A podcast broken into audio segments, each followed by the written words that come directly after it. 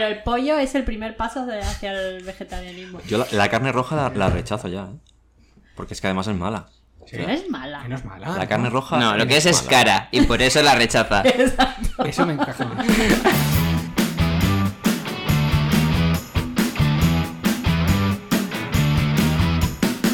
Bienvenidos al nuevo programa de Beto con difamación. Una vez más, estamos aquí acompañándoos en vuestras mañanas, tardes o noches solitarias para que paséis un buen rato en la medida de lo posible.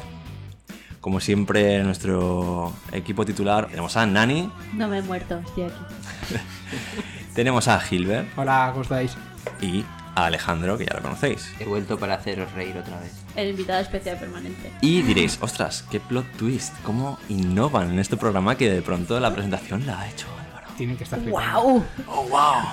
Dios, no para de sorprenderme. Hasta aquí llega la innovación en el La podcast. gente no va a poder dormir. Este capítulo, digamos que la temática la propuse un poco yo Mm. y Nani dijo, pues si vas a llevar tú las riendas, las llevas desde el saludo. Claro, o sea, y a mí yo voy a reventar simplemente. Como siempre, pero sin saludar. Exacto. O sea que bueno, voy a intentar llevar un poco el tema a lo largo del programa. Estoy en dirección interino, por así decirlo. Y en periodo de prueba. Exacto. O Y sea, nada. que lo puedo echar sin previso. En cualquier momento. ¿Te imaginas que no pasa periodo de prueba? Lo puedo echar durante el programa. Sí, ¿no? sí, sí, sí. Sí, yo- Y yo te apoyaré, seré tu abogado. Procedentemente. Bueno, ¿qué tal? ¿Cómo os va la vida? ¿Habéis emprendido en este mes algunos nuevos proyectos, cambios de Yo vida? estoy preparando un proyecto vital que la verdad es que llevo un año esperando prácticamente. Se llama Vacaciones. Se me está haciendo muy largo. Ya procede ya. No porque esté mal, ¿eh? Pero es que llevo bastante tiempo sin pillar vacaciones. Ya es hora. Y, y, pues uno tiene esa, esa necesidad de decir, Buah, quiero levantarme un martes y tocarme los huevos. No, lo voy a negar. Nosotros ya hemos pasado ese privilegio de las vacaciones. Estuvimos un par de semanitas y la verdad que se, se agradecía. Es que yo creo que el COVID también ha causado un poco de... La gente que se cogía vacaciones para irse de viaje, Mm. este año ha dicho que no me puedo ¿Qué ha ir, pasado? me las cojo, no me las cojo. Entre ellos, pues nosotros. Entonces, bueno, por primera vez en tiempo nos las hemos cogido para mm, descansar. O sea, para no hacer nada, para nos hemos ido a un camping de retiro espiritual, leyendo... Pero sí Por ha eso te has cogido un libro de antropología, ya veo por dónde, Ya sé por qué ha dónde ha pasado. ido. Sí, sí, sí, sí, uno bien tocho. Y nada, ha sido pues al final una desconexión. Mm, Hemos estado casi al margen de las leyes de la civilización moderna, allí no atendiendo ni a las mínimas pautas de higiene prácticamente. O sea, Eso tú. O sea, te acaba de llamar cerdo en toda la cara. ¿Esto qué Y no es? quiero que saques este Hola. tema. ¿Por qué? No, joder, ya que tienes una piscina, pues te vayas. Eso no es ducharte, te lo expliqué varias veces. Eh, hay que frotar y echar jabón. Yo estoy Lo hice, lo hice. hay- hay cloro en el agua. ¿Eso no vale? A ver, que eso lo mata todo, te doy la razón. está. Pero también te mata a ti. O sea, si no te quitas eso de la piel, eso es veneno puro. Exacto. A ver, me duché, no me duché una vez al día, Se duchó una vez en todo el tiempo del camping. Bueno, pero ¿cuánto duró el camping? Porque tres noches. ¿no? Bueno, joder, escúchame, yo he estado, yo he estado en un viña y tampoco me he duchado en cuatro días y no ha pasado nada. Eso Pero como- no dormía con... Tú no dormías conmigo y me daba igual. Tu cuerpo necesita a veces eh, crear... Sí, Es como el ayuno. Claro, como el ayuno. Cuéntanos, ayuno. ¿para qué sirve el ayuno que has empezado? Pues para muchas cosas. Porque Alejandro va a convertirse en un profesional de otro sector dentro de poco. Bueno, pues sí, No yo he sé. decidido reinventarme un poquito, o sea, voy a seguir dedicándome a lo mío, pero he estado pensando en este año tan loco que llevamos, en que quiero hacer algo que realmente pues sea para mí, que salga un poco de lo que he ido enfocado durante todos estos años y pues me pasa la nutricional y dietética. Uy, Habría sido un gran plot twist que hubieras dicho voy a hacerme drag queen. Dios, me encantaría también. Pues no lo descartes. Yo te veo madera, ¿eh? Fantasía. Para el año que viene, para la siguiente pandemia. Yo creo Bueno, que un no carnaval mucho, ¿eh? deberíamos planteárnoslo, ¿eh? Pero en tu titulación, ¿de dónde sale? De aquí. De la chistera. No, no, es un, o sea, es un curso de expertos, pero no... Ah, vale. pe- ¿Experto qué? ¿Universitario o algo? Ey, que ahora está de moda lo del. ¿Cómo se dice? Mierda. Así de mágico va a ser el curso. Pues sí. No, pero yo estoy muy a favor de, de esos giros en la vida. de la- o sea, hay que probar cosas. Actor Pues mira, porno. yo A soy ver. un poquito más conservadora, ¿eh? Yo creo que para el trabajo tampoco hay que innovar tanto, pero en tu vida personal está muy bien Hombre, que... sí. No, no me veo yo cambiando a este sector. Tú imagínate, ponte en ese papel de esa persona que te ha venido 85 veces a la consulta. Que cada vez que viene engordado, que no ha seguido nada de lo que le has dicho, ¿qué Claro. haces? Es que está- Como igual, yo. da igual, como dietista tú no tú puedes hacer imprimir dietas que ya tienes hechas y dársela a la gente, cobrarle un pastizal por 5 minutos, pero luego si esa persona realmente no hace una- un ejercicio de voluntad, Claro. porque yo he ido un montón de veces al dietista y ahora es cuando me he concienciado a mí mismo y sin necesidad de un dietista, pues me he metido yo a hacer una vida distinta. Si me enfocara en algo, a lo mejor sería más, pues en plan, yo qué sé, como motivacional, pero no como dietista. O sea, coach nutricional. Sí, algo así. Youtuber. Coach Influencer. igual a youtuber. Como, ¿Verdad? como María Teresa Todo, Campos, todo. por cierto. ¿Qué le pasa? María Teresa Campos es youtuber. No, pero ¿Qué sale en la tele. No, No, ya ya, no. ya se, ya se retiró, ¿eh? Sí, se ha O la retiraron. Ahí lo Ah, dejo. Vale, de una rosa. Sí, porque tío. ella, eh, Uy. en su canal de YouTube, ella dice, dice como que la tiraron a la basura. A ver, esa señora está mayor, tiempo, ¿eh? ¿eh? Está mayor y es simpática, pero hace cosas en el, hace cosas en el directo en que tú dices, a ver, Se te está yendo se un te está poquito yendo la un poquito. Y la, y la quiero porque me cae bien. Me, me hace un poco como. el- el- que es como una generación nueva de youtubers, ¿no? Porque Karina también tiene un canal de YouTube. ¿Qué ¿Qué dices? Karina? Karina. La de la la la. La- ¿Esa es no, Maciel? esa es Maciel. Karina la de. Karina la del Puente a Mallorca. Sí, sí. Vale, es que no es de mi ¿Y época. de qué hablan? El- No sé de qué habla, pero ha salido recientemente a la palestra porque ha sacado un nuevo hit de Ponte la mascarilla. ¿Qué dices? Sí. Ella. Estaba tardando eh, también ese, ese hit del verano, ¿eh? Ponte la mascarilla, sí. Que bueno, es un poco video reacción, realmente. Es como video reacción a la gilipollez de Miguel Bosé. Ah, Mm. Entonces, ha- ha hecha- ella ha hecho un hit de Ponte. no es que ahora mismo no me sale la tonalidad. Puedo buscarlo ahora, es que. Ponte el Ponte la cinturón. mascarilla. Y lo hizo en un no directo que lo improvisó en un directo. O sea, es, es como una MC Karina. Ajá. Como- Qué bonito. ¿no? Dios. Yo creo que lo que ha pasado con María Teresa Campos es que ella, yo creo que ya no tiene sitio en la tele, por su edad y estas cosas, ¿no? Que estábamos hablando. Y entonces ella ha dicho, eh, resistiré, es decir, yo quiero seguir estando para mi público, porque ya tiene un- un- mucho público, además tiene un montón de visualizaciones. Entonces ella ha dicho, pues mira, yo aquí tengo una mansión, tengo dinero, contrato a gente que sepa de esto, porque ya... mm, O sea, Y hace la literalmente. entrevista, pero ya tiene gente allí con iluminación, sonido, que le edita, es decir, ya... Ella va a lo grande. O sea, Claro. literalmente es la cara bonita. Exacto. Sí. Es como tú y yo. Exacto. Y- Sí, sí, está hundido, ¿eh? en fin, no sé, yo he visto algunos capítulos de María Teresa y sí, es como un poco de lo que hoy en día se llama cringe, ¿Vale? ¿sabéis O el sea, término? sí. Grima, de- pero en cool. Grima, pero generación Z. Sí. Que va a tener eh, conexión con el tema de hoy, del lenguaje moderno. Pues- Que por cierto, el otro día me ve a mi madre, que estábamos allí, y me la veo con el Netflix. Pi, pi, pi, pi, pi, pasando, pasando, pasando, tal, no sé qué. Le digo, mamá, ¿vas a poner algo ya? Y me dice, no, me estoy haciendo mi lista de reproducción. Anda. Y le digo, ¿qué dices? Y tú mirando ahí. A lista de reproducción en Netflix y me dice, claro. ¿qué Antigua ves? eres. Tú te coges y te pones esto y te vas haciendo tu lista de reproducción y entonces luego ya lo tienes que buscar. Digo, Ostras. chica. Que es como favoritos o mi lista. Claro, pues yo no sabía que eso existía. Sí, sí. O sea, claro. y yo sigo abogando, por favor, Netflix, si me escucháis. Por favor, quiero un botón de random. De verdad, que la mierda que me pongáis, yo la voy a ver, os lo prometo. ¿Sabes que Amazon Prime lo tiene? ¿Qué dices? Porque ahora estamos viendo The Office. Vaya, somos súper originales. Todo lo que sale. Este ha sido el año en el que la gente ha visto The Office. Pues yo creo que en series tipo The Office, que es como Friends, o como Sí. Big Bang Theory, o Sitcoms. como conocía vuestra madre, tal. Sí. Hay un botón que pone capítulo aleatorio Ah, que son... Capítulo son- aleatorio de la serie. de la serie. Es un principio. O sea, no es el random total, pero me llamó la atención. Porque claro, tú, por ejemplo, con Friends, que no tienen línea argumental Claro. o, o la tienen muy, muy difusa, o sea, es Mm. el capítulo que veas te vale. Pero ¿no veis que en el fondo esto tiene un trasfondo importante que además va un poco con la historia argumental de Persona 5, como lo acabo de terminar? Eh, y es la el descargo de no decidir. Ya. Es decir, tío, yo me trago la mierda que sea, pero dame algo hecho.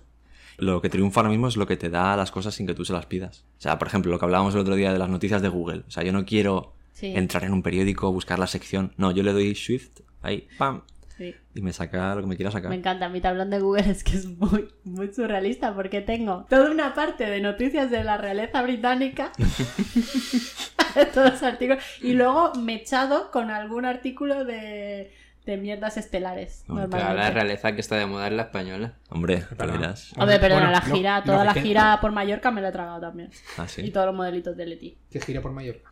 La que han hecho los reyes. Ah, Todos los años pasa. Bueno, ojo que Leticia había impuesto, había roto un poquito con la tradición y dijo, mira, no me da la gana irme de vacaciones a Mallorca con dos huevos. Hostia. Eso fue al principio. Ahora ya tiene que, volver, ahora que tiene que volver a Reddit. Es que tiene que ser duro irte a Mallorca a un palacio con un yate, a todo pagado. Tiene que ser duro. Yo entiendo a Leticia, la verdad. Sí, Tiene que cansar al final. Mejor irse a un camping. Siempre el mismo palacio. Yo el camping está muy a gusto. A mí lo que me tocaría los huevos no poder decidir mis vacaciones. Ya, es que he visto así también. O sea, tiene su... Sí, sí, sí. Tener en cuenta, bueno, es que esto puede dar para, una- para otro podcast, ¿vale? Pero tener en cuenta que ella no nació reina. Entonces, sus inquietudes pueden ser las que tenemos personas como nosotros. Ya. Que dice, pues mañana el año que viene me voy de vacaciones a Japón, el año que viene me voy de... Pero bueno, te acostumbras rápido, tío, a vivir como una reina, ¿no? Como mejor dicho, ¿no? No sé, yo, yo creo que no podría vivir esa vida, ¿eh? También te Pero lo digo. Porque el problema no es la vida de lujo que uno piensa, son los compromisos. Ya. O sea, si a mí me Pero toca haces un los cojones esfuerzo, irme tío. a comer Ya. no sé dónde obligada, imagínate. Es un esfuerzo muy grande. Porque son muchos los actos que Pues, tienes, tío, ¿eh? yo no lo veo tan... No, porque no lo has vivido. Tú sí. Sí, Pues yo, he estado en, en protocolo metido porque he sido presidente de unas fiestas, y ya lo sabéis, Sí. y me he comido presentaciones, procesiones, ofrendas, Sí que es verdad que el protocolo es un... por- y me ha hipotecado muchos fines de semana. Imagínate si eres la reina de España. Pues Claro. igual un O poquito más o la princesa, me da igual cualquiera, ¿eh? Pero yo creo que en el caso de ella, lo Mm. que pasa es que ella. no- Cuando ellos nacen en ese núcleo, pues ya te lo meten en la cabeza desde que eres bebé. Entonces, bueno, pues vas resignado y es lo que. Pero cuando vienes de un mundo completamente distinto, de tener el control de tu vida, a dejar de tenerlo, es como, Dios mío. Pero también... con su trabajo, ¿no? Que mejor dicho. Sí, es su trabajo. Que yo creo que es lo que ha hecho la, la, los de la eh, realeza británica, Ah, estas que se han reyes. ido. La Los- Megan los Fox reyes nunca mejor No, dicho. ¿cómo se llama? Megan, me- eh, no, Megan Markle y Eso. Harry. Que se han pirado, ¿no? Se han salido de la familia real. Del grupo de WhatsApp se han, se han salido. Sí, han dicho- Se han salido del grupo de familia. ¿Te imaginas Se han salido del grupo de WhatsApp de la línea sucesoria, va todo junto. Ah, va, va en pack. Pero bueno, ellos no tocaban nada, ellos eran duques. Eh, les tocaba en caso de que Muera. Guillermo no, no, no, no accediera al trono. ¿Cómo estáis tan al día de todo esto, tío? Porque, no sé, me encantan las monarquías, tío. O sea, me chifla. No desde el punto de vista político, sino desde el punto de vista. Salseo. Sí, me encanta. Pero sí que me da mucha pena, voy a decir, independientemente de, de así monarquía, sí, monarquía no.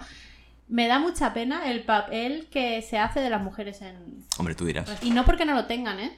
Tienen muchísimas funciones dentro de las monarquías. Lo que pasa es que la prensa lo único que destaca es el modelito que ha llevado. Leticia, Ya, el peinado que se ha puesto, si la reina de Inglaterra ha llevado este vestido y si la princesa Ana se ha acostado con no sé quién, no sé cuántos. Y perdona, pero estas mujeres tienen un trabajo y hacen un montón de actos institucionales y tienen una agenda igual que la tienen los hombres, pero de los hombres no se saca todo eso. Entonces se objetifica muchísimo a las mujeres. Que eh, ya digo que es un debate independiente de si monarquía sí o no, pero eso, ese, esa institución existe, esa institución hace cosas y Hmm. pasa un poco lo mismo con las ministras, si lo pensáis. ¿Qué es, ¿De qué se habla de las ministras? Del vestido que llevó Irene Montero, que se ha comprado en Zara, que no sé qué, y si ¿Existió? lleva a su crío a... Sí, tío. Pues a mí no me sale ninguna noticia de ese tipo. De... Es porque tu tablón de Google lo está optimizado para eso. A mí me sale las noticias de, de reales, tío, no, no la del modelito. Ese es el problema. Fíjate. Sí, pero bueno, eso, eso pasa en muchos estratos de la sociedad, yo Mm. creo, ¿eh? O sea, al final es una lacra que tenemos ahí que, que tenemos que superar. Y luego, ¿me dejáis también que saque a colación? Sé que está dirigiendo otro programa, pero No, no, no, me, no. me- me ha hecho mucha gracia esta semana eh, brote de COVID en un prostíbulo. Alright. O sea, Es Eso- como la inversa de la película aquella que había española, que era que había tocado La lotería. la lotería de Navidad en un prostíbulo, Vía Viciosa se llamaba, o algo así. Y entonces nadie quería ir a cobrar el décimo porque le pillaban. Que yo me imagino la consulta del médico ahí en urgencias. No, vengo a hacerme la prueba. o Te hago esta y la de TS, ven aquí, ven. Y además ahora, lo hablábamos antes, a los bares les obligan a cerrar a la una de la noche, pero a los prostíbulos no. es primera necesidad, yo lo entiendo. Sí, ¿verdad? Hombre, Joder. tú O sea, estate, tú está- la gente, bueno, cuidado. Es que hay que estarse, ¿eh? Después de- además después de la una, que eso la punta. Claro, la verdad que sí. Pero es curioso porque ahí se sirven copas. O sea, yo no sé dónde está la, la- la línea. Porque es un bar también. Será en el objeto principal de la actividad económica del local. Ya, pero si yo me hago un bar de dardos, a lo mejor la actividad principal son los dardos, pero, ya- pero sigue siendo un bar. ¿No?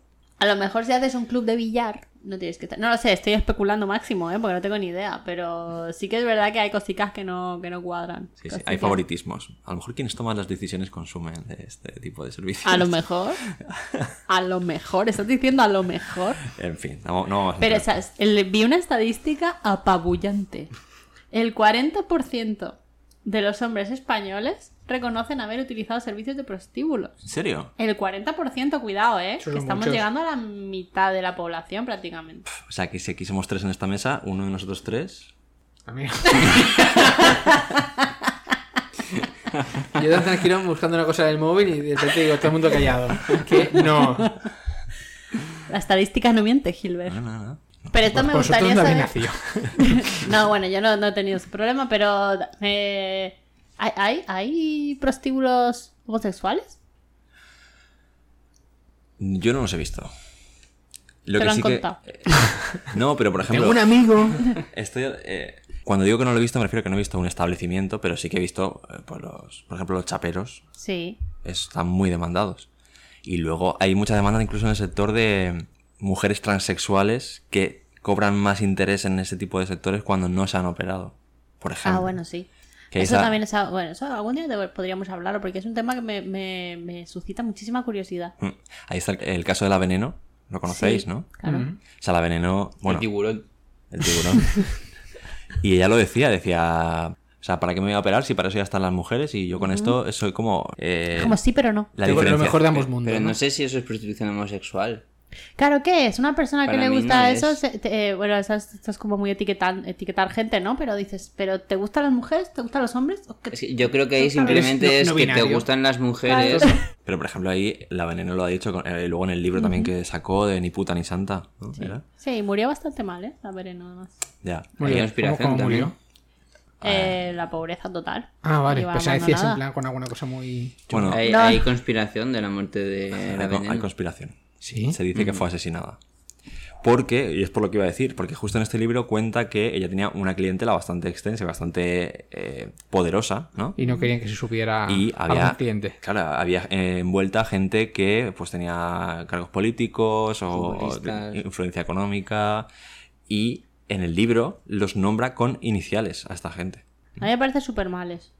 O sea, ¿El eh, eh, o sea, chico, un acto sexual entre una entre dos personas tiene que ser algo entre esas personas. O sea, que luego te Ya, chantajeen pero todo luego el tienes rato. el salseo y todo esto. Sí, claro, pero es... es- Supongo es que como- cuando ella lo hace de esa manera es porque a ella ha sido quien han eh, un poco chantajeado a lo mejor.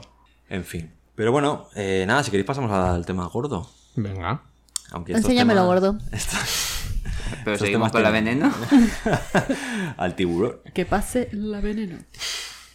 Pues nada como, como habréis visto en el título el tema que nos trae hoy aquí es Estamos aquí reunidos. correcto es el mismo tema que hace posible que eh, nos estéis escuchando ¿Es un metatema? Los micros. Claro, hoy vamos a hablar con el lenguaje del lenguaje. Qué bonito, ¿eh? Qué bonito. Me ha roto. Qué- qué Poesía pura. fantasía. Sí, sí, sí. Pues bueno, puede parecer un tema un poco plano, pero bueno, vamos a intentar sacarle la amiga que tiene, porque al final... Bueno, pues, Álvaro, bueno, debo decir que cuando planteó el tema de la comida yo también creía que no tenía esto y mira, al final sí, sí, tenía sí. punta. Vamos a ver lenguaje. Pues sí, vamos a ver un poco qué cosas raras tiene o digamos cómo ha evolucionado, qué maneras de lenguaje se han perdido, cuáles están surgiendo. Ahora yo creo que estamos en un momento bastante convulso de generación de nuevos lenguajes, de maneras de comunicarse y un poco lo que hablábamos antes, hace que muchas generaciones se queden fuera enseguida. O sea, nosotros a lo mejor eh, escuchamos a unos eh, generación Z hablando y nos enteramos a lo mejor de la mitad. Incluso a lo mejor lo hacen en canales o formatos que ni conocemos ni usamos. Eso, te estás quedando muy María Teresa Campos. Pues yo, que lo- yo entiendo a la generación Z. ¿vale? A ver, y si yo te digo que... Si yo te digo F, ¿qué te estoy diciendo? ¿Eh? Pues la F no lo sé, pero la R sí. Pues ves cómo está fuera, así que no... ¿De qué me hablas? ¿sabes? Claro, F no sabes lo que es, ¿no? Me lo explicaron, pero no me acuerdo. Amiga, pues entonces... No. ¿Qué es? Eh, pues cuando tú le das a la F en un, en un videojuego, es cuando muere un compañero y tú le prestas como tus respetos. Entonces esa F se ha extendido como una expresión de te muestro mis respetos. Ahora tú vas a un velatorio y en vez de decir mis condolencias o te acompañan el sentimiento, Mis dices Fs. mis Fs. Fs. F. Mis Fs, hermano. Por ejemplo. Sí, sí. Ahora son muy... A mí me encanta porque yo sí que tengo una generación Z cerca, muy cerca, y me encanta porque es la generación de... Quería haber nacido en el Bronx, pero no. Ah, bien, sí, sí. Vale. Claro, son los estereotipos. Que no son del Bronx. Son los estereotipos. Pero a mí me encanta, no sé si habéis visto el rapero, rapero por decirle algo, a Dudu. Dudu. Dudu, que este era el que era Josemi en La que se avecina. Ah, sí. El niño de... El niño. El niño creció, Hostia. ¿vale? Y bueno, y, y creció en Madrid y se hizo MC. Y ahora es MC Dudu. Es que no tiene desperdicio. Pero me encanta porque hay alguien que le dice, ¿por qué hablas como si fueras del Bronx?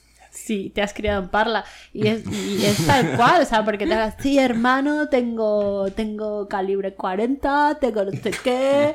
tronco". Es como, ¿por qué? O sea, eh, ¿qué te lleva a, esta, a hablar de esta manera? No lo entiendo. Pues no sé, la verdad. No sé. Pero por eso te digo, son códigos que no entendemos. Pero tienen que tener su, su significado, porque luego la gente los sigue. Y la gente lo. Claro. Son códigos, códigos. A lo mejor, pues ahí, yo qué sé. No sé si la gente se siente identificada por algo.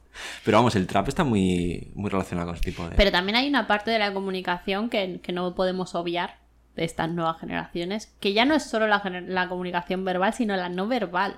O sea, normalmente toda esa, toda esa playa de, de conocimiento verbal que tienen va acompañado de posturas, Claro. de un- una forma de andar, De muy- bailes. De bailes, de Sí, sí, sí. símbolos con las manos, Una estética Sí, concreta. una estética de soy farruquito, pero no.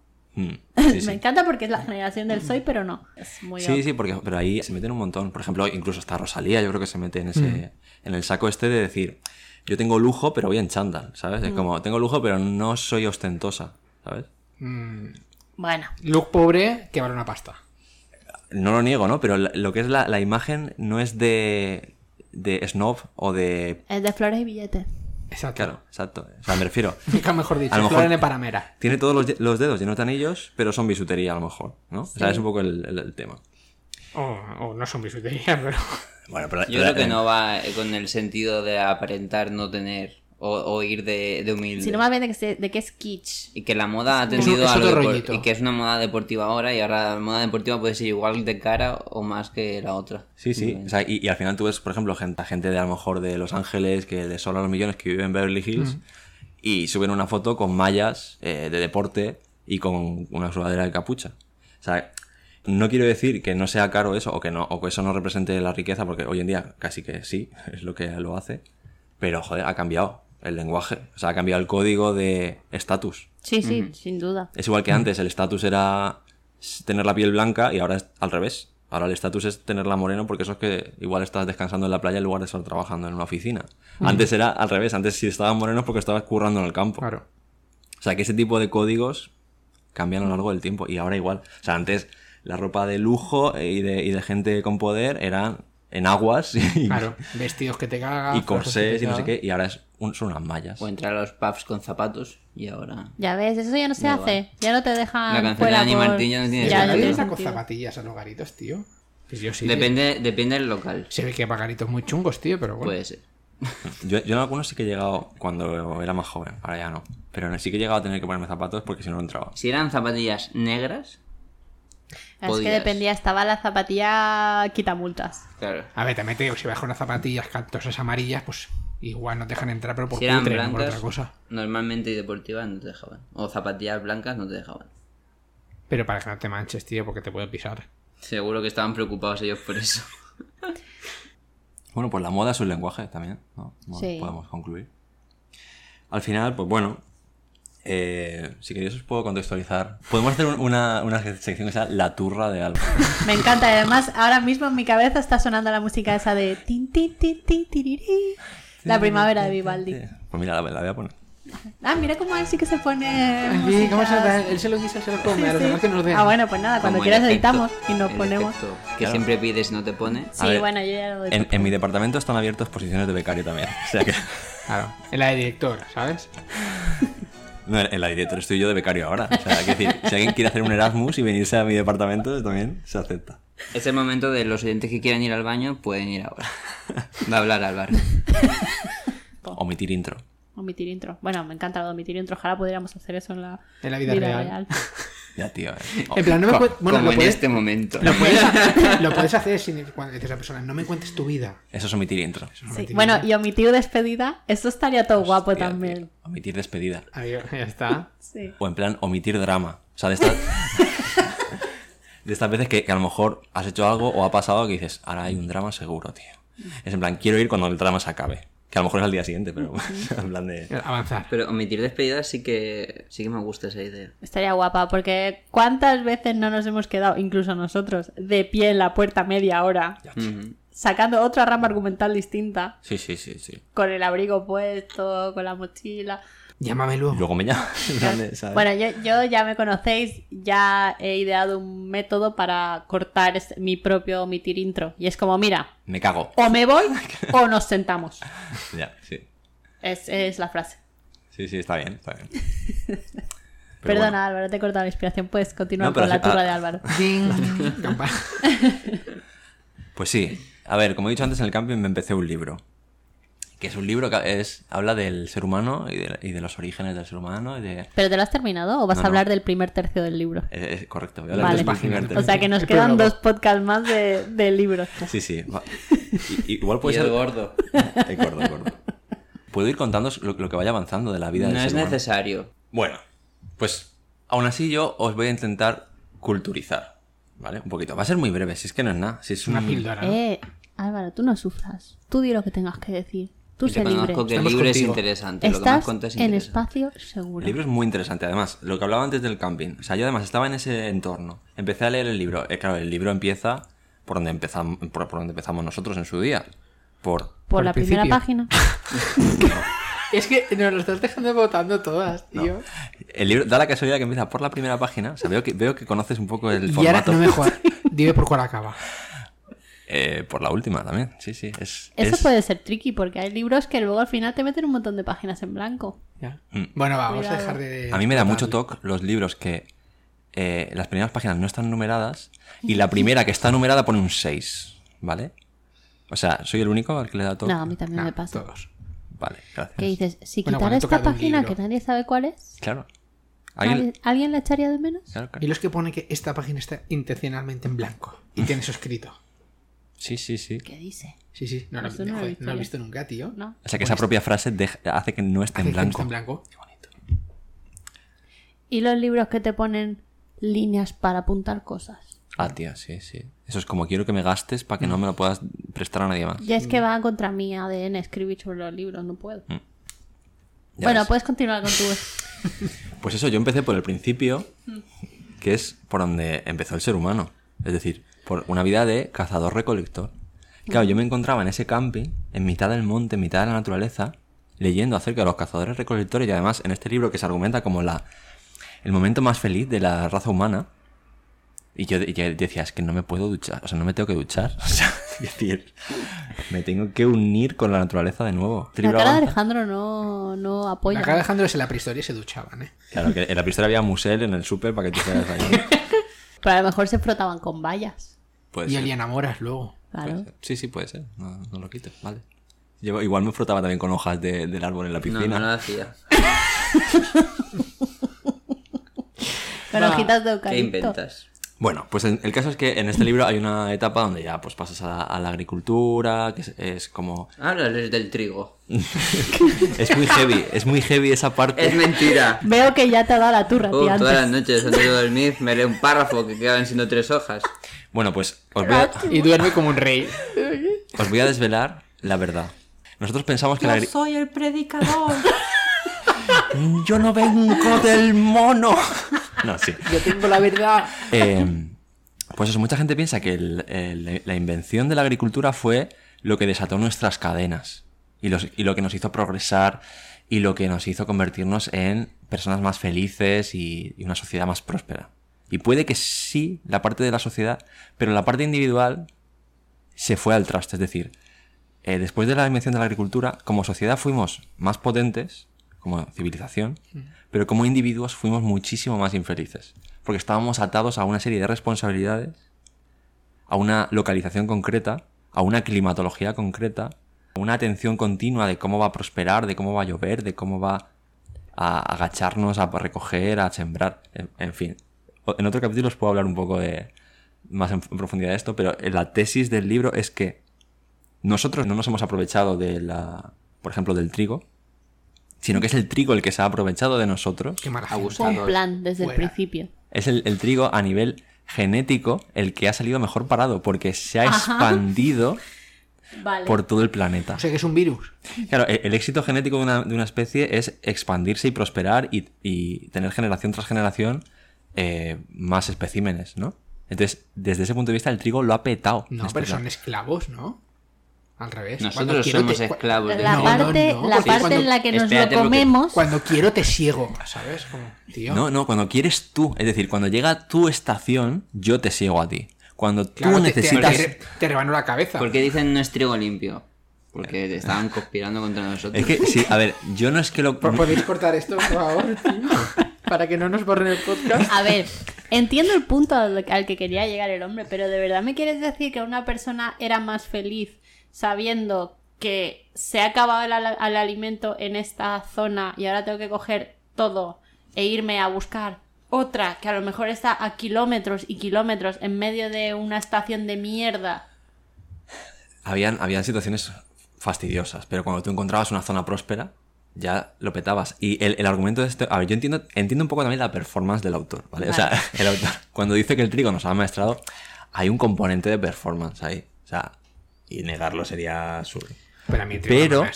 lo que sí que dice es que... la- Sí, lo quiere decir porque, no sé si lo vas a decir, pero lo del trigo es porque el trigo hacía que necesitase mucha agua, que hacía que los seres humanos tuvieran que ir a regar constantemente y ir al río, llevar agua hasta donde estaba el trigo y regarlo. Había que pues quitarle la mala hierba, había que cavar, había que cuidarlo mucho. Entonces, al final tú eras esclavo del trigo para cuidarlo y alimentarte. Pero eso es como un cerdo, le doy de comer, pero es con una finalidad muy concreta.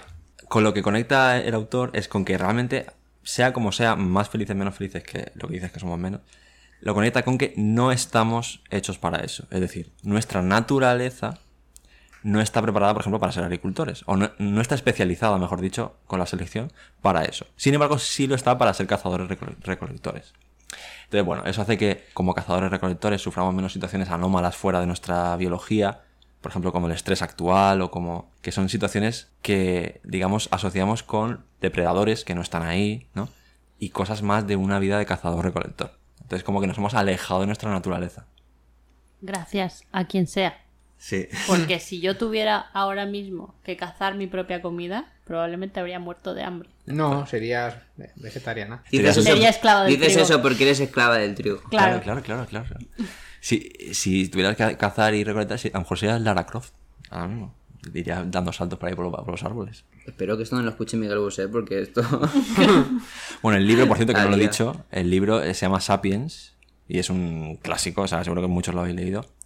Y, ¿Quién es pero el si- autor? ¿Lo si no, os lo recomiendo. Yuval Noah Harari. Sí, Digo, sí. el libro, aunque hayamos hecho lo que hemos hecho antes de que empezara, es interesante y tiene buenas reflexiones. Mm. Y es muy, está muy bien valorado y con muy buenas críticas. Mm, Está muy bien. Por este tipo de- de razonamientos es original. O sea, te pone como la- en- te reta un poco, ¿no? Te, te hace este challenge. O sea que hasta ahora lo que dice es que en realidad nosotros no hemos nacido para hacer nada que no sea cazar, recolectar. Digamos Nuestra que genética no es. a la naturaleza no le ha dado tiempo a que nosotros nos adaptemos a nuestro medio actual. O sea, nos hemos movido muy rápido. A diferencia de otros animales, ¿no? Y aquí es donde conecta con el tema principal. ¿Por qué? ¿De qué estábamos hablando hoy? Yo estoy pensando... Bueno, da Porque, igual, deja. a ver, el lenguaje, ¿no? Al final, ¿el lenguaje qué es? Pues es una herramienta de comunicación que es capaz de hacer que muchos individuos se entiendan, a lo mejor sin, haber, sin haberse visto nunca antes, ¿no? Es como un código para transmitir información. Entonces, esto es útil en sociedades, ¿vale? Eh, sobre todo en sociedades grandes. Puede llegar a pensar que los seres humanos son los únicos animales que viven en sociedades tan grandes, pero realmente no es así. O sea, tenemos animales como las abejas o las hormigas que viven en sociedades también bastante, bastante grandes. Pero aquí la diferencia, que es lo que decía antes, es que todas las herramientas que se necesitan para articular esa sociedad están en el ADN de las hormigas y de las abejas. Es decir, tienen instintos propios ya entre ellos de comunicación que ha- habilitan toda esa convivencia, ¿no? y todo ese orden social, incluso es, eh, pues eh, con estratos sociales de obreras, de guerreras, de reina, no sé qué, no sé cuál. O sea, está en el ADN. ¿Qué pasa? Que con los seres humanos no. Lo hemos creado nosotros. Es artificial. Lo hemos creado nosotros. Hemos creado códigos, ¿no? Básicamente porque el ser humano decide y los animales no deciden. Exacto. Es lo que...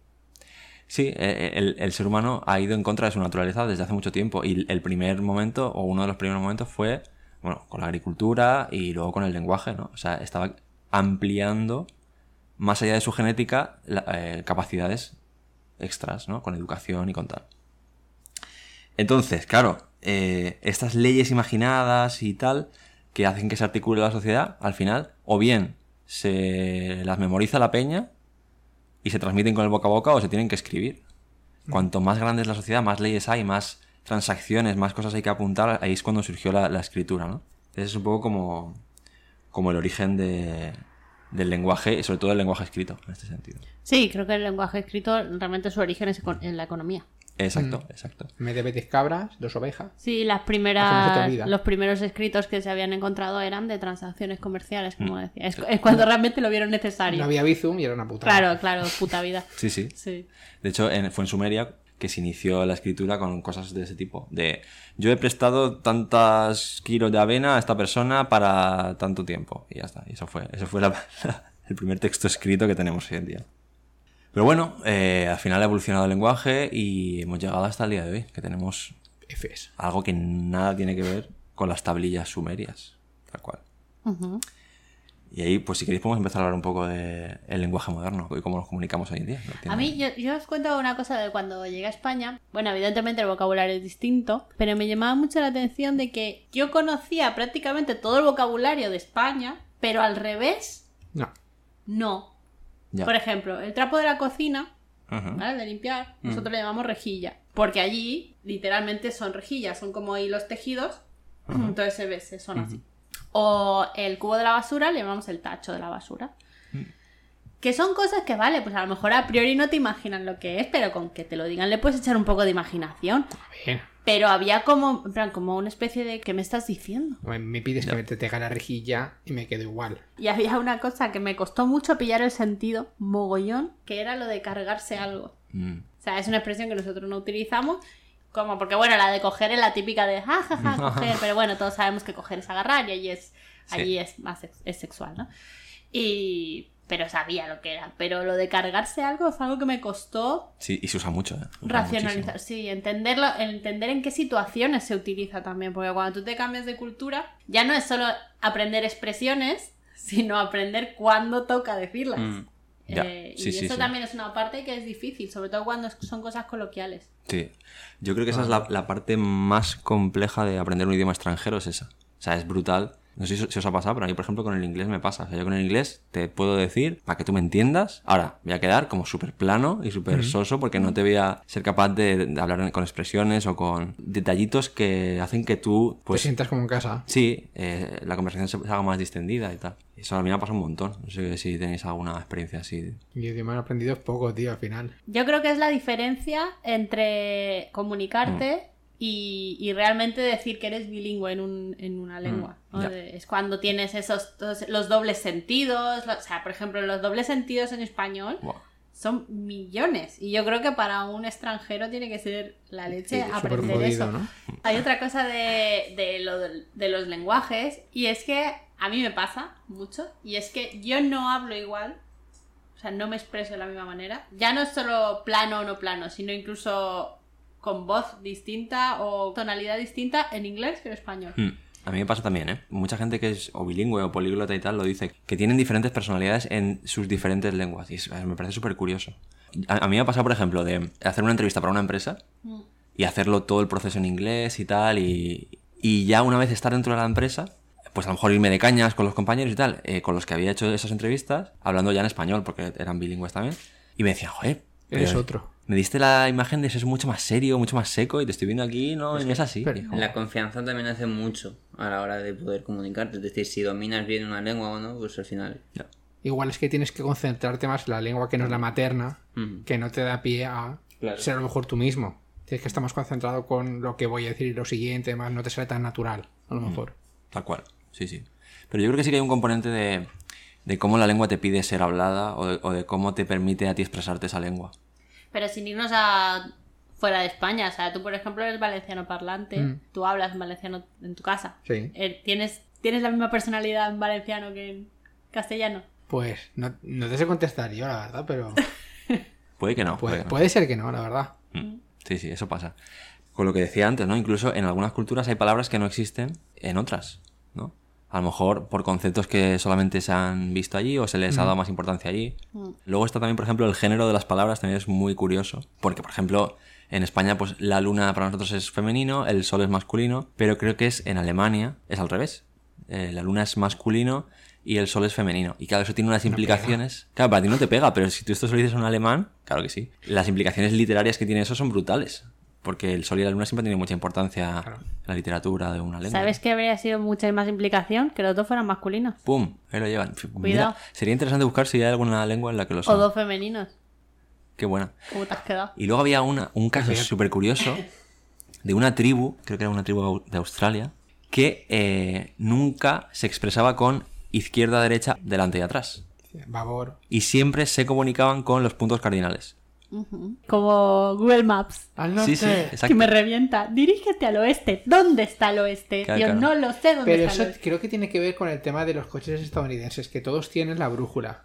Eso- ¿No has visto el capítulo de Big Bang, tío, que hablaba de eso? Pues a lo mejor lo mismo. Decía que no las rutas pares iban del este al oeste. y las impares del norte a sur. Entonces, Ah, pues, bueno, te pero decían, eso es lo que te "Dirígete da hacia el tener norte". una construcción nueva ortogonal. Pero cuando estás en un país viejo, Es que me estoy acordando hasta de toda la coletilla. Si tenía tres números, tenían peajes o desvíos, cosas de estas, tío. mira que he organizado todo tú. ¿Has visto? Esta gente lo tenía así porque era súper importante para ellos eh, estar to- en todo momento orientado por la topología del terreno, alguna movida de estas. Y habían ido evolucionando ese lenguaje. Y por ejemplo, si tú le dices a, a uno de ellos, léeme esto de izquierda a derecha, o coge estos de- empezando por la derecha, no lo entienden. O sea, tiene implicaciones hasta el punto de cuando tú dices qué tal, ellos no dicen qué tal, dicen hacia dónde vas. Y lo que se contestan es hacia el norte, hacia el sur, hacia el tal. O sea, ese, es- ese es el lenguaje que se emplea. Pero si te preguntan qué tal, no se sea- preguntan qué tal, preguntan qué en dirección vas. Claro, exacto. Claro, y si estás triste, le dices voy hacia el sur. Ah, bueno, no, tendría. Eso es, eh, según Rafael Acarrá, hacia el sur es bien. Claro. Es verdad. Para, Claro. para hacer bien el amor, ya se sabe. Claro, hay que ir al sur. Pues Pues sí, nada. sí. O sea, fijaros hasta qué punto el lenguaje puede influirte. O sea, más, más que el lenguaje, la cultura o el- las características de una sociedad influyen en el lenguaje, ¿no? Y al revés. Aquí en España está muy también muy consolidado eso, porque en toda España tú, todo el mundo nos entendemos cuando decimos voy para arriba, Subí voy para para, abajo. Alicante, Sí. subo. Bueno, es que por ejemplo aquí en este es un poquito como esa cultura, ¿no? Pero en lugar de, de ser de este oeste, aquí es de la gasolinera mora para arriba, de la gasolinera mora para abajo. Ese es el punto cardinal que vertebra toda la ciudad. Vale, vale. La gasolinera mora. Que tú le digas a alguien, quiero ir a la calle tal, eh, no sé, no sé qué me estás diciendo. Tienes que sube a calle la calle tal o baja a la calle tal. ¿Qué calle? ¿Qué Ah. calle? ¿Qué dicen? No, no, aquí es la panadería, la gasolinera mora, el 24 horas Joder. y el... Pero no tienes Y el 150.000 Simago. habitantes y cosas de Simago, estas. chaval, que hará como mil años que lo han cerrado, pero la gente sigue diciendo Simago. Qué Que eso bueno. también me, me revienta. Es como este local, este negocio, lo han cerrado hace 100 años. ¿Por qué le sigues llamando continente a Carrefour, tío? Pero mi- mis padres igual siguen gastando preciados en Alicante. Pero Sí, ¿por eh, qué la gente se o niega al cambio? Y ir al Prica.